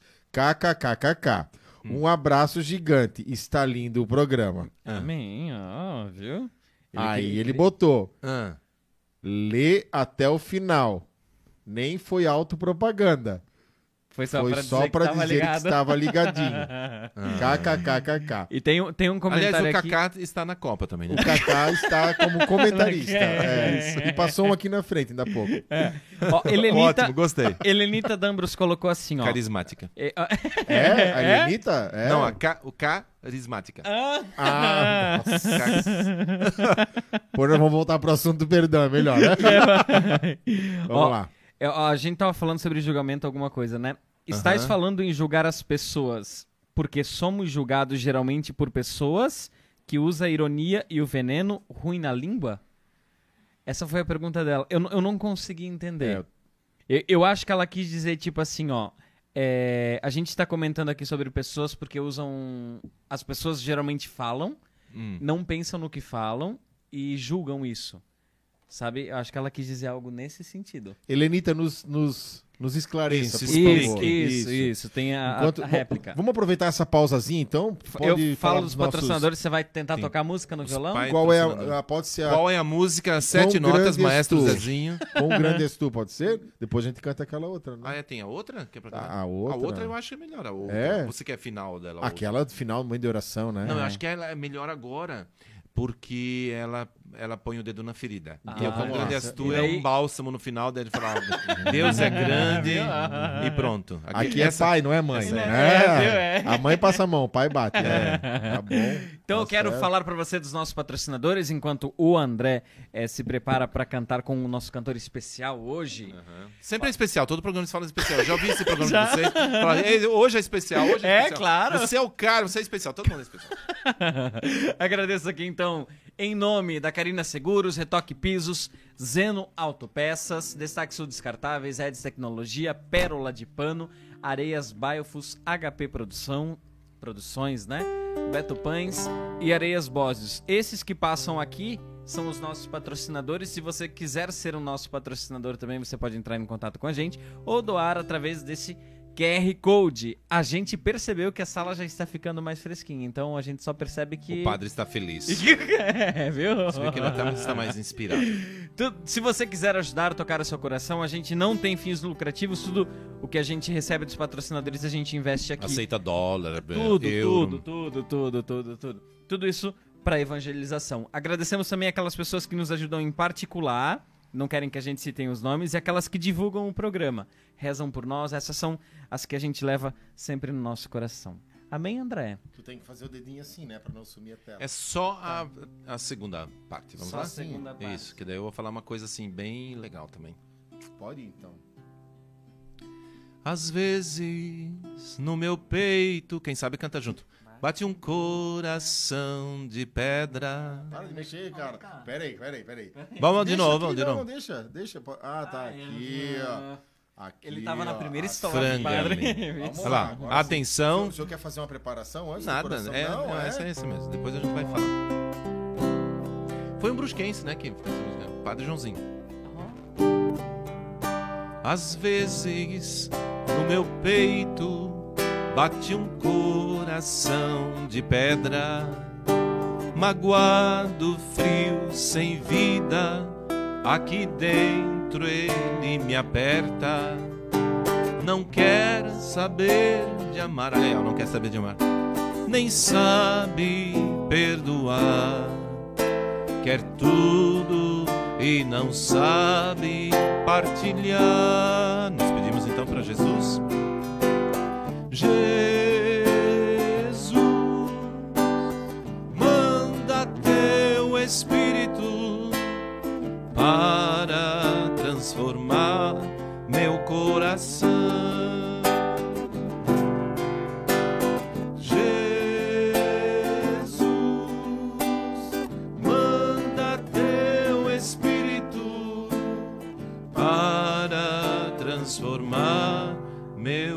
Coração. Ok? Antes de falar dessa estrofe, o refrão ele é um consolo para nós, porque nós podemos assim, ai padre, é tão bonito isso tudo, porque tem que perdoar, porque tem que vencer, porque nós temos que ter equilíbrio e tudo. Nós sozinhos nós não conseguimos, porque não é humano. Perdão não é humano, perdão ele é divino. E quem é que nos convence do erro? Quem é que nos convence do pecado? Quem é que nos convence de quem nós somos? É sempre o Espírito Santo. Então é o Espírito Santo que joga luz sobre a nossa vida. Então quando eu vou fazer um exame de consciência, eu peço para o Espírito Santo para que esclareça, que, que ilumine justamente aqueles, aqueles, aquelas sombras, aqueles lados obscuros da minha vida, para que eu para que jogue luz, para que venha fora. Então sempre pedir ao Espírito Santo. Jesus manda o teu Espírito para que venha eh, eh, iluminar a minha vida, o meu coração, para que eu possa, consiga fazer uma ótima confissão. E aí essa essa estrofe, ela é ela é tão real. O Padre Joãozinho estava muito inspirado quando escreveu. Às vezes, e muitas vezes, muitas vezes, no meu peito bate um coração de pedra. O que é um coração de pedra? Coração de pedra. Você sabia que para Deus isso é, isso é meio forte falar, mas é verdade. Para Deus, não é que é mais fácil, mas, mas para Deus. Eu vou usar essa, esse termo, mesmo ele não sendo correto. É mais fácil ele curar um paralítico do que abrir o coração de, de alguém. Um coração de pedra. Realmente é forte, sim. Porque o coração de pedra é preciso querer. É preciso. Tem pessoas que falam assim: Eu não vou perdoar! Isso. Eu odeio aquela pessoa! Eu não vou perdoar. O que, que Deus vai fazer quando não pode fazer nada? Nada. Às vezes, no meu peito, bate um coração de pedra. O que, que deixa um coração de pedra? Magoado, frio, sem vida. Aqui dentro ele me aperta. É interessante como ele aperta. Olha, ele fica magoado, frio, sem vida. A pessoa, ela fica sem vida, ela fica insensível, ela não liga. Ela pode ouvir uma pregação, pode. Não, não fica. Sem vida magoado, frio, sem vida, aqui dentro ele me aperta. Ó, não quer saber de amar, nem sabe perdoar, quer tudo e não sabe partilhar. Aí pede, né? Jesus, manda teu Espírito para transformar meu coração. Manda, Jesus, o teu Espírito.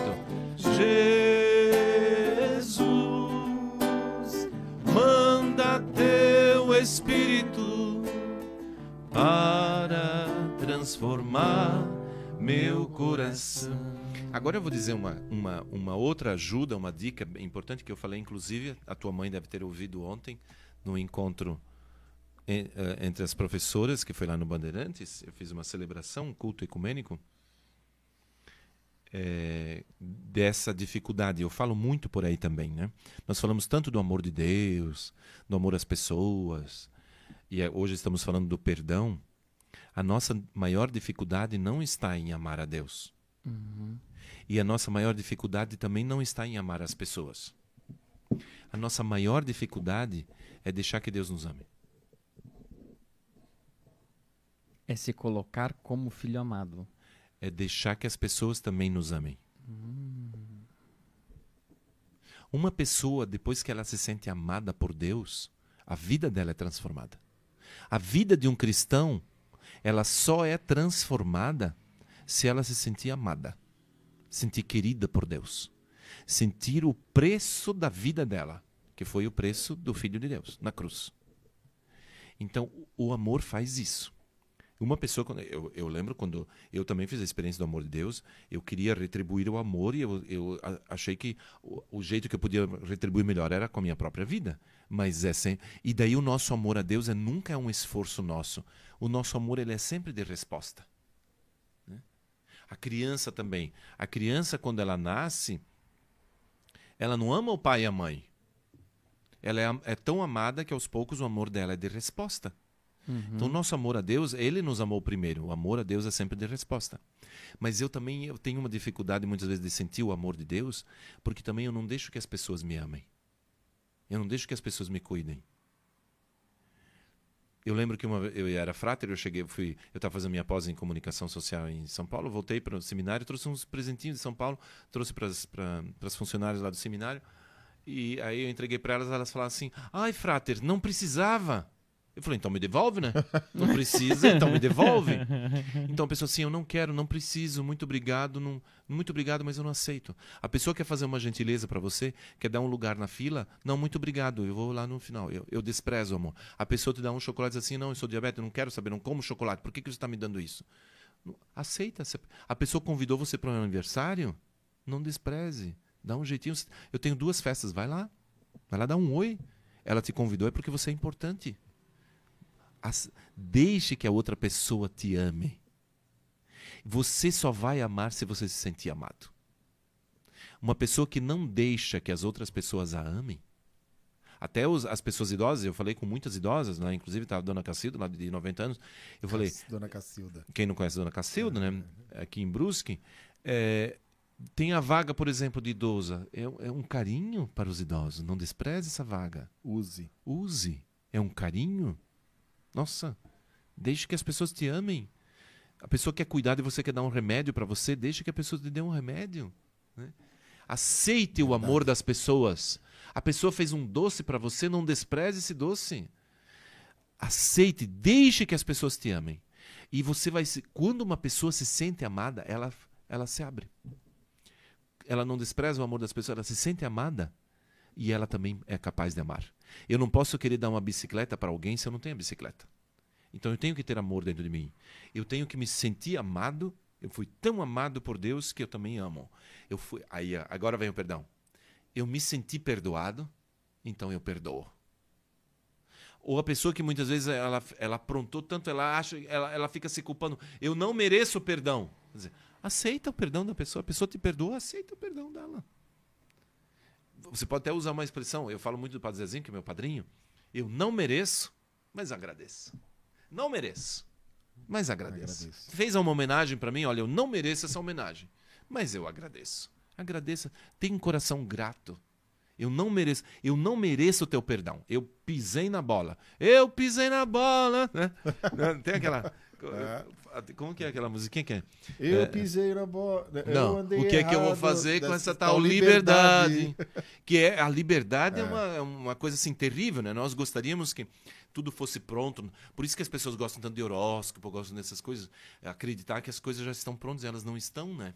As coisas, a nossa vida são fruto das nossas escolhas. As co- E é, a- o que, que eu vou fazer com essa tal liberdade que Deus me deu, né? Usar bem ela, né? Usar bem a liberdade. Ter liberdade não é dizer que eu posso fazer o que eu quiser, né? Aham. O Paulo diz também, né? Tudo posso, mas nem tudo me convém. É, né? isso mesmo. Padre, olha só. Eu o padre errado, eu pisei na bola. Troquei, Troquei quem mais amava por uma ilusão. Mas a gente aprende, a, vida é uma escola. Não é assim que acaba. Uma grande paixão. Paixão. Isso. Olha, também é cultura, Quero né? te abraçar. Jesus, É, né? é, ó, claro. O Padre Deon tem uma frase que diz: só o amor repara as feridas no coração. né? Claro. Na verdade, a original acho que é só com o coração Com o coração que se repara a ferida do outro do outro coração. coração. Né? Uhum. E porque é, eu sei que o orgulho também, por muitas vezes, me paralisa para ir ao encontro da outra pessoa. O orgulho é sempre a perdão. pessoa achar que ela é algo que ela não é.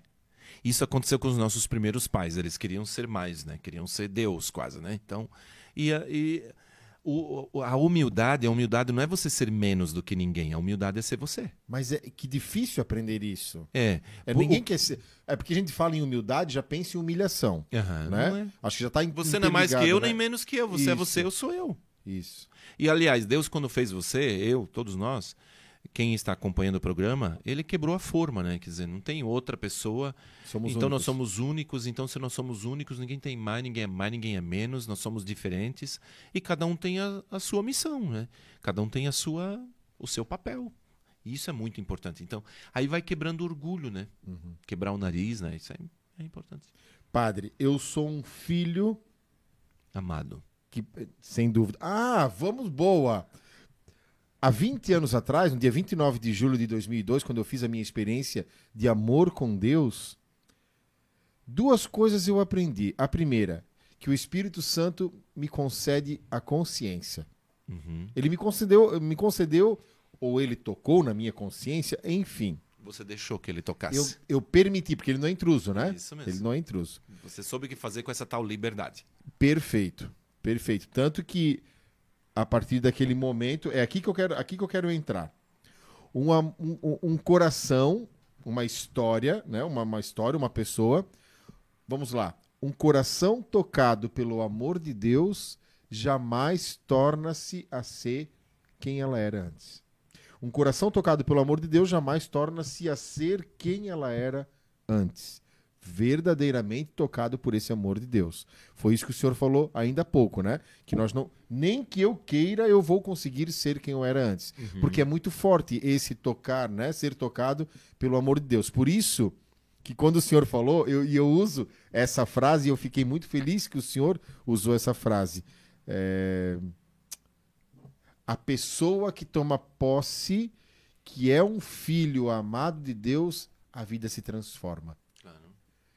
Como é difícil hoje uma pessoa entender que ela é uma filha amada. Por isso que a gente fala assim, ó, Deus te ama da forma que tu és. Porém, Uhum. não use isso de consolo ou conforto para viver como tu queres. Uhum. Aí vem a tal da liberdade, né? Então, assim, ó, por que, que é tão difícil eu entender que eu sou um filho amado de Deus, que eu só vou assistir a minha vida uma vez só, ela tá passando muito rápido e eu sou um filho que preciso ir ao encontro da minha mãe e pedir perdão e não consigo. O que, que eu preciso fazer?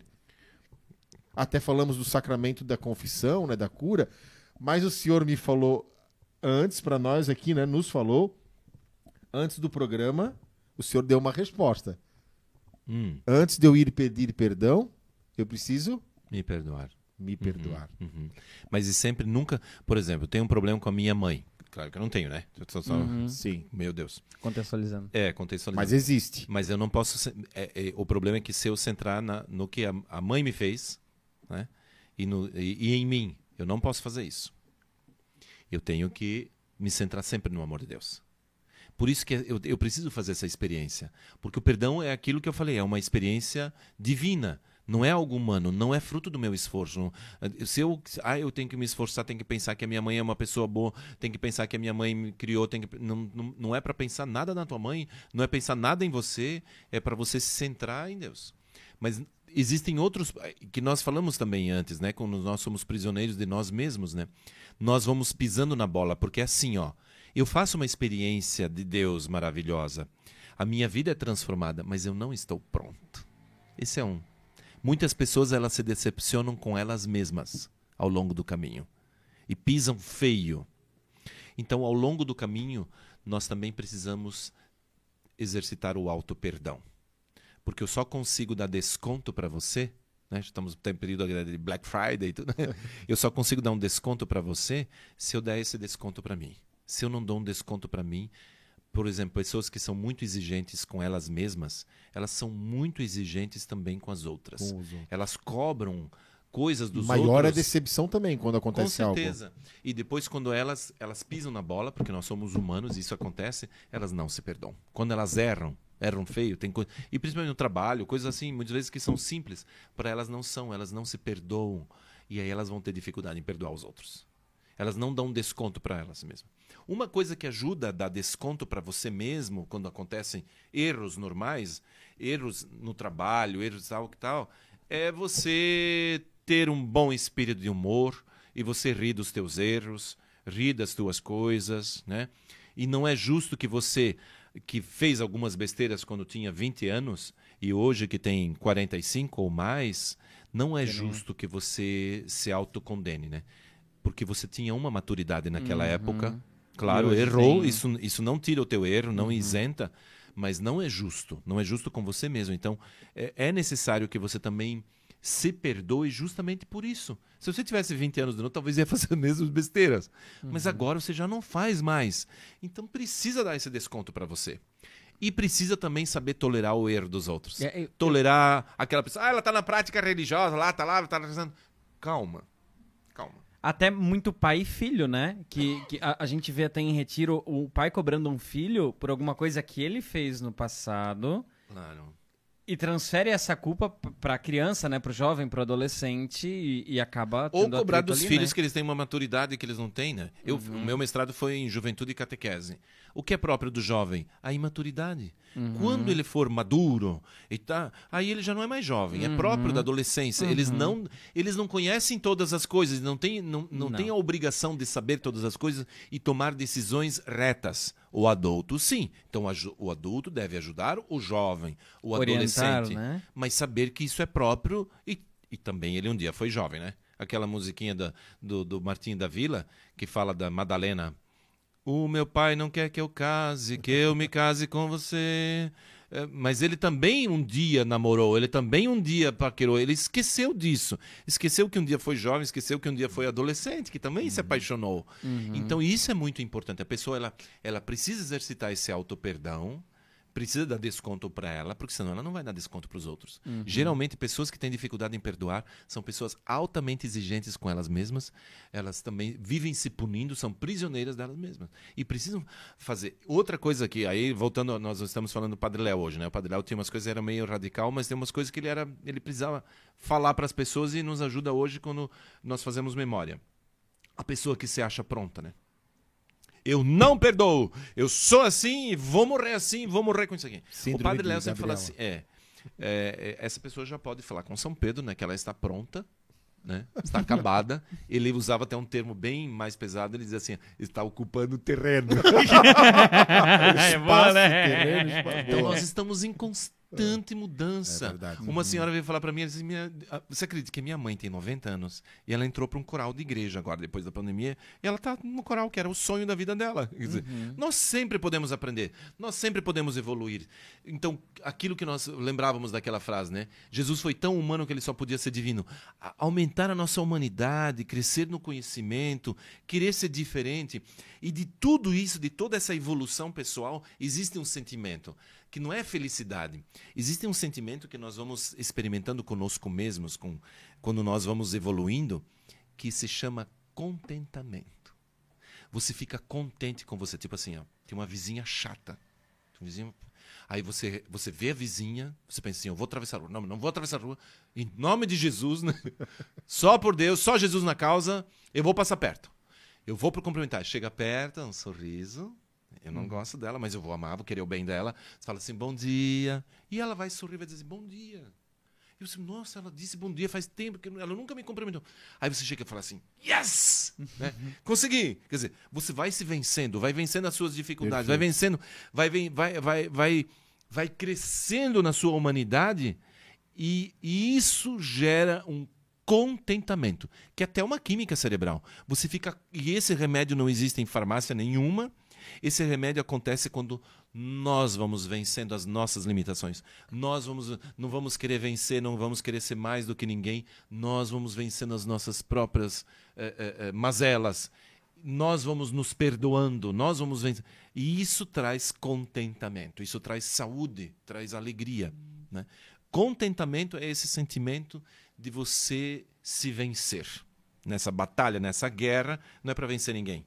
É esse amar os inimigos também amar o, é, fazer as pazes com os nossos inimigos que nós temos dentro, né? Que nós temos muitos inimigos nossos, né? Que nós temos tem pessoas que têm raiva. Por exemplo, a pessoa vem uma cai uma depressão, ela fica com raiva da doença, ela fica com raiva dela mesma, né? Então ela uhum. precisa fazer uh, uh, esse processo também de escolha as pazes com os próprios inimigos dela, né? Aquela criança mal curada. Claro. Padre, olha só, com nove anos o meu pai já, foi já, embora. Quase meia-noite. No... foi embora de São Bento? Foi, é, ele, é ele, nós morávamos em São Bento, né, na é, nossa cidade. é, né? E quando meus pais se separaram, meu pai foi embora, ou seja, meu herói foi embora, né, o meu, meu amado. Você tinha anos, sim. Eu tinha nove anos e eu tive um sentimento de ódio por ele por muito tempo, né, sim. por esse rompimento, né. E depois, com tudo isso, claro, aí eu passava as férias lá e Aí meu pai falava uma coisa, minha mãe falava outra, vinha, queria ficar com um, queria ficar com outra, aquela confusão toda. E eu cresci nessa confusão. Você era disputado. Eu, é, eu criei nessa. E há 20 anos atrás, quando eu passei por essa experiência de amor, eu pude entender que se eu erro ou se eu errei e se eu vou errar, o meu pai também teve direito de errar. Ele também teve o direito de sair de casa, separar da minha mãe, não sei ao certo, né? Não sabia ao certo o que tinha acontecido. Ou seja, por isso que eu digo, é muito fácil ir para a igreja pedir perdão para Jesus dos meus erros, né? muito, é, fácil, e não perdoar o meu pai. E quando eu tive essa consciência de perdão, o que, que eu fiz? Procurei meu pai e trouxe ele de volta. Uhum. Né? Eu, eu tive que quebrar o meu orgulho.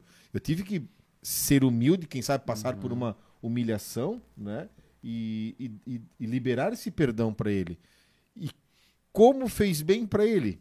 Ao uhum. ponto de um dia nós estarmos é, reunidos numa mesa, eu e minha irmã, o Davi era pequenininho, e meu pai começou a. a eu sempre falo isso no, nos retiros, no momento de família, né? Meu pai começou a se engasgar com a, com a comida. E vidrou o olho em mim, estava assim de frente. Ele, eu acho que o problema era comigo, né? Uhum. E ele vidrou o olho em mim, começou a, a, a se engasgar com, com a comida. E, e comecei, ei, pai, pai, ei. E eu achei, meu pai vai morrer na minha frente, né? Então dei a volta bati nas costas dele e disse, ei pai. E no fim, ele voltou, né? Ele, ele tirou aquilo que estava na boca. E ele disse: Se eu tô aqui, é porque vocês me perdoaram, né? Uhum. Meu Deus, pai, ainda tu alimenta isso? Ainda tu pensa nisso, né? Claro que sim. Tu já estás perdoado e a gente já conversou sobre isso. Então, como é forte esse sentimento, né? De, uhum. quem sabe, ah, eu abandonei o meu filho, ou não dei atenção ao certo para minha esposa, para o meu esposo, e começa essa autopunição. Começo a não me perdoar e não uhum. conseguir perdoar o outro. Claro. O que, que eu fiz? Eu me perdoei também, por isso, né? Eu me uhum. perdoei por ter odiado meu pai de morte, né? Por, por ele ter me abandonado fui ao encontro, pedi perdão, né? ele pediu perdão. Não foram com palavras, mas foram com atitudes, uhum. com a proximidade e tudo mais, né? Não precisou chegar nisso, né? Então a consciência que eu tive assim, se eu erro, o outro também pode errar. Uhum. Então eu também preciso me é, é perdoar é, ir ao Que legal encontro. que você colocou, você tocou numa ferida que é uma ferida da, da sociedade, de pais separados, né? Sim. É, é essa oportunidade de, de, ser sacerdote, nós vamos entrando em contato com tantas vidas, tantas, né? Tantas chagas. E uma vez uma senhora falou para mim que ela tinha 18 anos quando os pais dela se separaram. Foi uma dor tão forte, uhum. tão forte que ela mediu a dor ela já tinha os filhos adultos é, e o pai dela faleceu. Ela comparou a dor. Ela disse que a dor da separação dos pais foi mais forte do que a dor da morte do pai dela. Então você imagina o que faz no coração de um filho. Uhum. Depois eu conversando com um outro jovem, até eu comentei sobre essa situação, ele diz assim, ó, eu, esse ódio que você experimentou né, do teu pai, ele disse assim que ele odiou o pai dele, ele não perdoava o pai, a mãe, ele, ele carregou isso na vida, ele não, não perdoava. Aí o que aconteceu? Ele cresceu, ele também achou uma pessoa, uma, uma mulher, tal, né, casou, e aí não deu certo o casamento dele. Ele viu como era difícil conviver com uma pessoa que- da mulher que ele tinha, do- daquele jeito, ele disse que no dia em que ele se separou da mulher, ele perdoou os pais. Porque ele se colocou na pele deles. Porque ele só olhava a partir dele. Isto. Olha só. Isso. Então eu não consigo olhar a partir do olhar do outro. Hoje teu pai vê que ele errou e tudo, mas nós não sabemos o que acontecia em quatro paredes, né? Isso. Como eles estavam vivendo infelizes, né?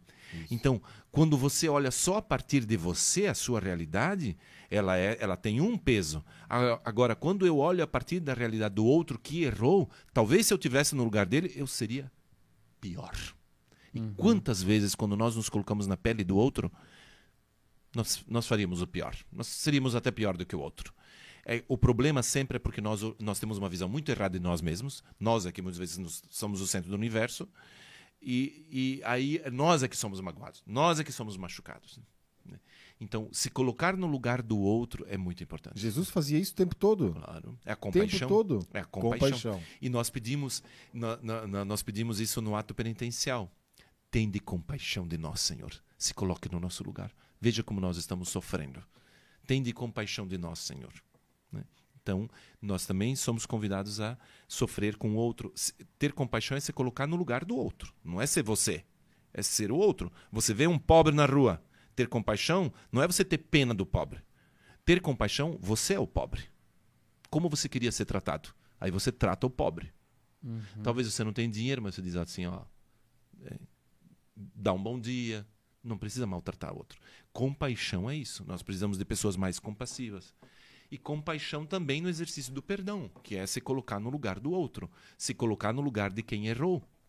E muitas vezes as pessoas erraram conosco não por maldade. Nós olhamos a maldade. Eles queriam acertar. Eles não queriam errar. né? Teu pai também casou com a tua mãe, eles não queriam errar. Eles não casaram para se separar. Não deu certo. né? Então eles queriam acertar, mas não deu certo. Tantas coisas na vida também acontecem assim. As pessoas também elas, elas nos machucam, elas nos frustram, porque nós criamos muitas expectativas também, né, com as pessoas. Isso é, é grave também. Nós vamos criando uma ilusão da pessoa que nós somos, mas criamos ilusão também da outra pessoa, né, que ela também é frágil, que ela também erra. né? Você colocar no lugar do outro, na pele do outro, é Compaixão. compaixão. E em contrapartida, vou deixar depois vocês conversarem também. Não, Em já. contrapartida. Não, já, tá, já tá com sono, É, já querendo Não, dormir. não, não, eu prestando O pessoal já tá indo embora, já não tá nem mais. Não, agora que eles estão chegando, mais gente chegando, tem mais gente. Padre, mas deixa eu falar uma coisa. Deixo. Em contrapartida disso que eu falei agora do meu pai, quando eu fiquei pai do Davi, eu não tenho vergonha alguma e nem medo de falar isso, quem sabe isso ajude alguém. Quando eu peguei o meu filho no colo, isso há 10 anos atrás, quando eu peguei o meu filho no colo pela primeira vez, sabe qual foi o sentimento que brotou no meu coração? Não, não sei. Não, eu não sei. É que, é, que é legal, gente a gente pergunta. Umas quatro vezes ele já fez isso comigo, né? Eu tava indo tão bem, Não, né? não sei, não sei. Ah, não, mas é verdade. Claro que não sabe. É pra verdade. acordar, porque o povo tá dormindo. É, acorda, tu, desperta. tu Acorda. Desperta. Mas olha só, Minha quando eu, peguei o, quando eu peguei o meu filho no colo, o sentimento que brotou no meu coração foi ingratidão. Ingratidão. Porque os meus pais, mesmo antes do meu pai ir embora, os meus pais fizeram por mim o que agora eu comecei a fazer pelo meu filho. Aí eu pude compreender o perdão também. Porque aí eu me colo... Aí entra a história. Você saiu de você. É que você Isso, saiu de e me você. coloquei no lugar do meu pai e da minha mãe naquela hora, né? Então assim, ó, mas o que eu, mas o que eu quero Muitas dizer... mães ficam jogando na cara das meninas. Um dia você vai ser mãe, você vai Isso. ver. Isso mesmo. Mas isso é um exercício de fé. Isso, eu não tô falando que porque foi foi a minha história. Cada um tem a sua experiência, né? Isso. Mas isso é fruto da oração, da espiritualidade, de, de buscar ah, ser mais humano, né? Uhum. Ser mais humano, que eu penso que hoje é o que está faltando para muitas pessoas. Ser um pouco mais humano, né? Uhum. É- é, ho- hoje é quinta-feira, na terça eu e meu filho fomos para o centro e tinha uma senhorinha na, na porta de uma loja com a mão estendida e nós passamos por ela, eu olhei, aí eu tirei o dinheirinho no bolso e dei pro Davi. Disse, vai lá e entrega para aquela mulher. Eu queria que ele passasse por essa experiência, né? Ele foi e ele voltou sério. E eu queria ter perguntado para ele, eu acabei esquecendo, porque aí trânsito e tudo mais, qual foi o sentimento que ele teve, né? De ir ao encontro do outro e dar. Aí eu, eu entrei no carro e disse, olha só, Davi, né? Uma senhorinha que era para estar em casa, agora Uhum. descansando, vendo a sua televisão, ou sei lá, né? Fazendo tantas outras coisas, mas está aqui pedindo dinheiro. E quando eu fui perguntar para ele o que, que ele sentiu, aí eu toquei, no, aí o trânsito passou. Mas eu quis que ele passasse por isso, né? É, que Pra ele, ver? pra ver, né? Que se colocar no Eu no lembro que o Padre Zezinho esteve em Roma, eu morava em Roma, né? Ele esteve em Roma, veio lá, na- nós estávamos em preparação para a jornada, ficou alguns dias e nós fomos celebrar na comunidade brasileira. E lá na frente da igreja tinha também uma pedinte. E ele e ele estava incomodado que ele não tinha levado nada de dinheiro e ninguém estava ajudando ela. Uhum. Aí uma falou assim: ela sempre está aqui, padre. Fique tranquilo, ela sempre está aqui. Ele falou: mas e vai que ela está precisando? E se ela realmente está precisando? Ele foi, rezou a missa e não humilhou, ele falou, dos pobres. Nós sempre julgamos, mas e vai que precisa mesmo? Uhum. Vai que está precisando. Um pobre, eu posso doar uma roupa, o pobre pode enterrar a roupa. O meu gesto é que vale. O que vai fazer com aquilo que eu dou, o que isso não importa, mas o- é o gesto É o de gesto. dar, é o gesto de partilhar. É esse gesto é que vale. Penso assim também. Sempre Fantástico. pensei nisso, né? Muito bem, Assim muito é. bom. O Padre Léo Tem fala muito sobre Não, isso não, também, não, né? Ninguém perguntou, ninguém Não. Não, eles Pergunta estão ainda falando não, bastante só coisa. comentário. É, estão Ah, comentando. então vai Deixa lá. que eu olho pra te Vamos pegar o um pouco, violão vai lá. pra, pra cantar pro, mais Vai, uma pra música pra- gente Pra encerrar. rezar. Estamos Padre já- Anísio é fantástico, só que estão Ah, botando aqui. hum, Fantástico, é outra coisa, né, gente? É um programa. É fantástico. Ó. É que presente Adoro de Deus o para Padre. nós. Tá vendo, Padre Anísio, viu? Tem que voltar mais vezes, ó. Baita reflexão com, com, com esse pegode. O que, que seria um pegode? O pagode, aquele. Pagode, O que é que eu vou fazer com essa tal liberdade? Ah, ah, eu não escuto músicas do mundo. Você nem assiste a Copa, né? Por que você não assiste a Copa? Porque é do mundo. Ai, meu Deus. Padre Anísio é um querido. Ó, a Mara aqui, ó. Tem uma alegria Minha contagiante da né? esposa. Eu não ia dizer, né? Mas é. Ela é orgulho. uma filha amada de Deus. Ela viu, O que, viu? que, que ela falou do Aprendeu, padre, minha né? Que- esposa? Ai, peraí, peraí, voltei aqui, ó. Tem uma alegria contagiante. Ó, a Samara Brida colocou, verdade, minha mãe sempre falava, se uma pessoa estiver pedindo, é, ajuda e se ela estiver mentindo, está mentindo para Deus e não para mim. Olha só, fantástico. Virgínia Bertolini está aqui também, a Fabiana, Fabiane Belli, Fabiane Belli já veio aqui também, ela disse que adora ouvir o padre cantando. Fabiane é cantora, eu Ah, acho que o pai... Opa, claro que- nossa, banda vida. É, olha... É verdade, ela fez parte da banda vida. Banda vida. É Viu? Richelli... Olha a memória. É, A Jenny serve. O hoje. Joãozinho. O Bruno Moritz. Bruninho Moritz, Bruno. que é da, da do Opa! Sanfona. Olha, show de bola. É, Hum? Silvano na bateria, depois era o Cleber. a Ivete Nossa. perguntou assim, ó. Hum. é, pergunta pro padre como uma mulher deve se vestir. Porque ela estava no retiro, não? Tava. Se vestir como mulher, né? Fica- Virtuosa. Uma mulher virtuosa. Uma mulher virtuosa, que eu pedi para elas, olha, em nome de todos os homens, eu peço para vocês, Se coloquem um vestido, por favor. Mulher virtuosa, ah, Aproveitem, queridas mulheres, agora estão chegando o verão, né? Vamos Se elas para soubessem- Escócia, nós homens, né? É. Queremos usar vestidos. Se, ela, se elas soubessem como nós achamos bonita uma mulher de vestido, de saia. verdade. É. A minha, a minha esposa veio com essa ideia porque ela também não, não costume, não costuma, ela disse, ah, eu vou, vou comprar umas saias. Boa. Opa, opa! Viu, viu? Quero conhecer, esse- quero dar o parabéns para esse padre. O dia que tu encontrar esse padre pessoalmente, dá parabéns pra ele, tá? Parabéns, padre. Padre, a gente vai cantar essa canção. Canção? Como é que é que eu já esqueci? Senhor meu Deus, ele disse que era um bálsamo, né? É um bálsamo para a alma. Encerrando já o programa? Ah, Encerrando. eu, eu, por mim. Ah, eu, eu também tocava mais um É, monte. Mas a vai. gente marca outras vezes, então. Vamos, Não, tem que ficar assim, tem que. Depois eu falo para vocês porque tem que ser curto. É o gostinho de quero mais. Ah! Estamos aprendendo. Padre, a gente vai cantar é, essa canção. Essa câmera aqui tá voltada pro senhor. Se o senhor quiser mandar uma mensagem depois direto pra quem Faz tá a em casa oração, é, assistindo. faz a oração, manda fazer mensagem. oração. Eu faço o fundo, depois o senhor, o senhor entra, ó. Senhor meu Deus, Ah, então tá bom. eu maravilhado.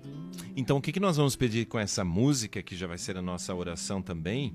Nós vamos pedir para que é, nós nunca nos. é, é, podemos dizer, talvez, nos achemos pessoas prontas, né? Nós não estamos prontos, nós estamos a caminho, eu não estou pronto. Papa Francisco já com seus quase 90 anos, não está pronto. Nós não estamos prontos, nós estamos a caminho.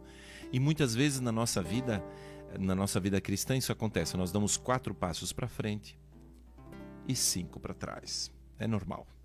Então, aprender a se perdoar, aprender a, a, ser misericordiosos conosco mesmo, dar desconto também para as nossas fraquezas, isso não é desculpa, mas é motivo para nós progredirmos mais.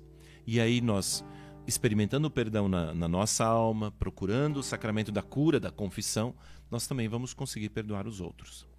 E perdoar o outro, eu volto a falar, é não se concentrar no que no erro da pessoa, na pessoa, não se centrar em mim, mas lembrar que Deus é bom, lembrar que Deus é grande, lembrar que que Deus me ama, que Deus me perdoa, porque Deus me ama, porque Deus me perdoa, eu também amo e também perdoo.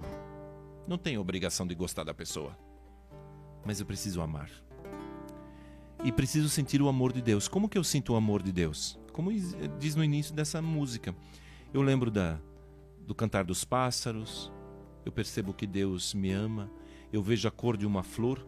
Quem é que colocou a tinta? Embora que hoje tem muita coisa de, de laboratório, mas Deus é que preparou tudo isso. Ele preparou toda a criação para dizer: Olha, eu te amo, eu te amo, eu te amo, eu te amo. Então, aceitar o amor de Deus. E aí, na medida em que nós nos sentirmos amados, nós também vamos amar. Na medida em que nós nos sentirmos perdoados, nós também vamos perdoar. Senhor meu Deus, quando eu maravilhado fico a pensar nas obras de tuas mãos. Eu sou obra de tuas mãos, né? O céu azul de estrelas pontilhar. Quanto tempo faz que eu não vejo o céu, né? As estrelas. O teu poder mostrando a criação. Então minha alma canta a ti, Senhor Quão grande és tu, quão grande és tu. Então minha alma canta a ti, Senhor. Quão grande és tu, quão grande és tu. Quando enfim Jesus vier em glória. Última parte. E ao lar celeste, então me transportar. Te adorarei, prostrado e para sempre. Quão grande és tu, meu Deus, hei de cantar. Então minha alma canta a ti, Senhor. Quão grande és tu, quão grande és tu. Então minha alma canta a ti, Senhor. Quão grande és tu, quão grande és tu. Amém. Precisa de bênção? Amém. Amém. Precisa. Então, o Senhor esteja convosco. Ele está no meio de nós. Por intercessão de São Charles de Foucault, um grande santo. Hoje nós lembrávamos de uma frase. Que frase que você publicou, André? Uma frase muito linda que diz: Eu gostaria de ser bom para que possamos dizer: se tal é o servo, como será o mestre? Lindo, né? Que as pessoas então olhando a nossa bondade, o nosso nosso desejo de ser bom, lembrem-se daquele que nós seguimos. Assim, Olha, esse cara aí ele está indo na igreja, então imagina como não deve ser Deus, né? Uma outra frase de Charles de Foucault que eu também citei, que eu acho linda, ela sempre me chamou muito atenção, me fez eu não ter TV no quarto, não ter um quarto grande, ter poucas coisas, é que se Jesus, se Deus, esteve entre nós, se aquele que me amou primeiro, que se entregou na cruz, que é meu Salvador, viveu na última classe, como é que eu posso querer viver na primeira? Por intercessão, então, de Charles de Foucault, desça sobre vós. Hoje, uma bênção toda especial, que o Espírito Santo venha com a sua água, com o seu fogo, queimar as raízes do desânimo, da tristeza, do rancor, do ressentimento, venha nos lavar, nos purificar. Abençoe-vos o Deus Todo-Poderoso, o Pai, o Filho e o Espírito Santo. Amém. Amém. Amém. Padre, muito obrigado. Muito obrigado pela presença, pela ilustre presença, bem sabemos. Perdoados sejamos perdoadores. Amém. Iluminados, iluminadores. Abençoados, Abençoadores. abençoadores.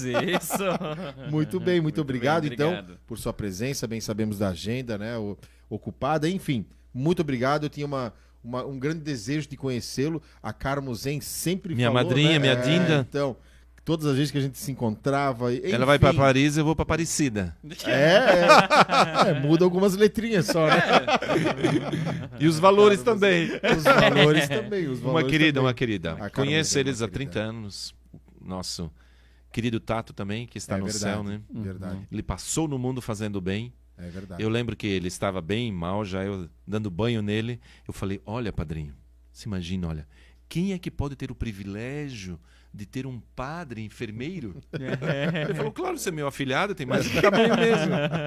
O Tato era Queridos, assim mesmo, era um queridos, querido, queridos. É verdade. Ah, queridos. Família toda, né? Ah, Os é queridos. verdade. De vez em quando tem uma foto de vocês, né? Eu sempre vi assim, bem bacana, muito bem. Agora fazemos uma foto é, depois. Então, Quer, viu? Ó, então, Agora tu vai viu? ter uma fotinha também, viu? Agora vou ter uma foto com o padre também! Padre, Hoje obrigado, mesmo estarás abençoe. comigo no Instagram. Ah, é. Eu sempre Ou falo. no Facebook. é, no Facebook. Eu sempre falo essa essa, agora também. frase. Hoje mesmo essa estarás frase, comigo é. no Facebook. Ai, Deus, fala comigo. Aí abre a Bíblia, tá isso. Hoje mesmo estarás comigo no paraíso, né? Viu? Não queria que Deus é outra? Deus fala comigo e vai ver a frase. E Judas se enforcou. Aí ele não, ele não consegue dormir, não consegue dormir, abre a Bíblia e tá escrito lá: vai e fazes o mesmo. Então não confie nesse dedo, né? Boa, boa, boa. Ou você fala Mateus 25, 12. A Não pessoa vos vai lá e procura. Não vos Na conheço. verdade, vos digo, não vos conheço. Então cuidado com isso, né? Bíblia não é mágica, não é magia. Verdade, Amém. verdade. É palavra Amém. de Deus. Amém. Palavra de Deus. Obrigado então, padre, pela As presença. ordens. Estamos à disposição sempre que precisar, né, para alguma coisa, para alguma eventualidade. Agradecemos também você que nos assistiu. Peço para você que está aqui ainda que se inscreva no nosso canal, curta o nosso conteúdo, siga lá também o Instagram, Programa Andar de Cima. O Instagram do padre é P underline Anísio com S SCJ. Não é Dionísio, nem Aloísio, nem Magnésio. nem magnésio. Lembra do Chico Anísio e daí não esquece. Já me chamaram até de anúncio. Padre Olha, Anúncio. mas não deixa de Padre ser, né? Anúncio. É, É, o querigma, né? Padre Querigma. Mas magnésio é até Mag- terrível. Magnésio, é, magnésio. magnésio. Não, é. É, faz parte. Faz parte, faz parte. Então, obrigado pra você. A gente está junto na semana que vem, se Deus quiser, E André. ele quer. Amém. Você vai cantar pra encerrar o programa? Vamos lá. Isso, que música vai? Aquela. Aquela. Essa? Não. Sim. Senhor. Derrama o teu amor aqui. Derrama o teu amor aqui, faz chover sobre nós água viva. Derrama o teu amor aqui. Derrama o teu amor aqui, faz chover sobre nós água viva. Uma igreja renovada. Oh, precisamos. Povo santo reunido. Famílias restauradas. Pelo poder do teu Teu Espírito. Derrama o Teu amor aqui, derrama o teu amor aqui, faz chover sobre nós água viva. Derrama o teu amor aqui, derrama o teu amor aqui, faz chover sobre nós água viva. Até mais.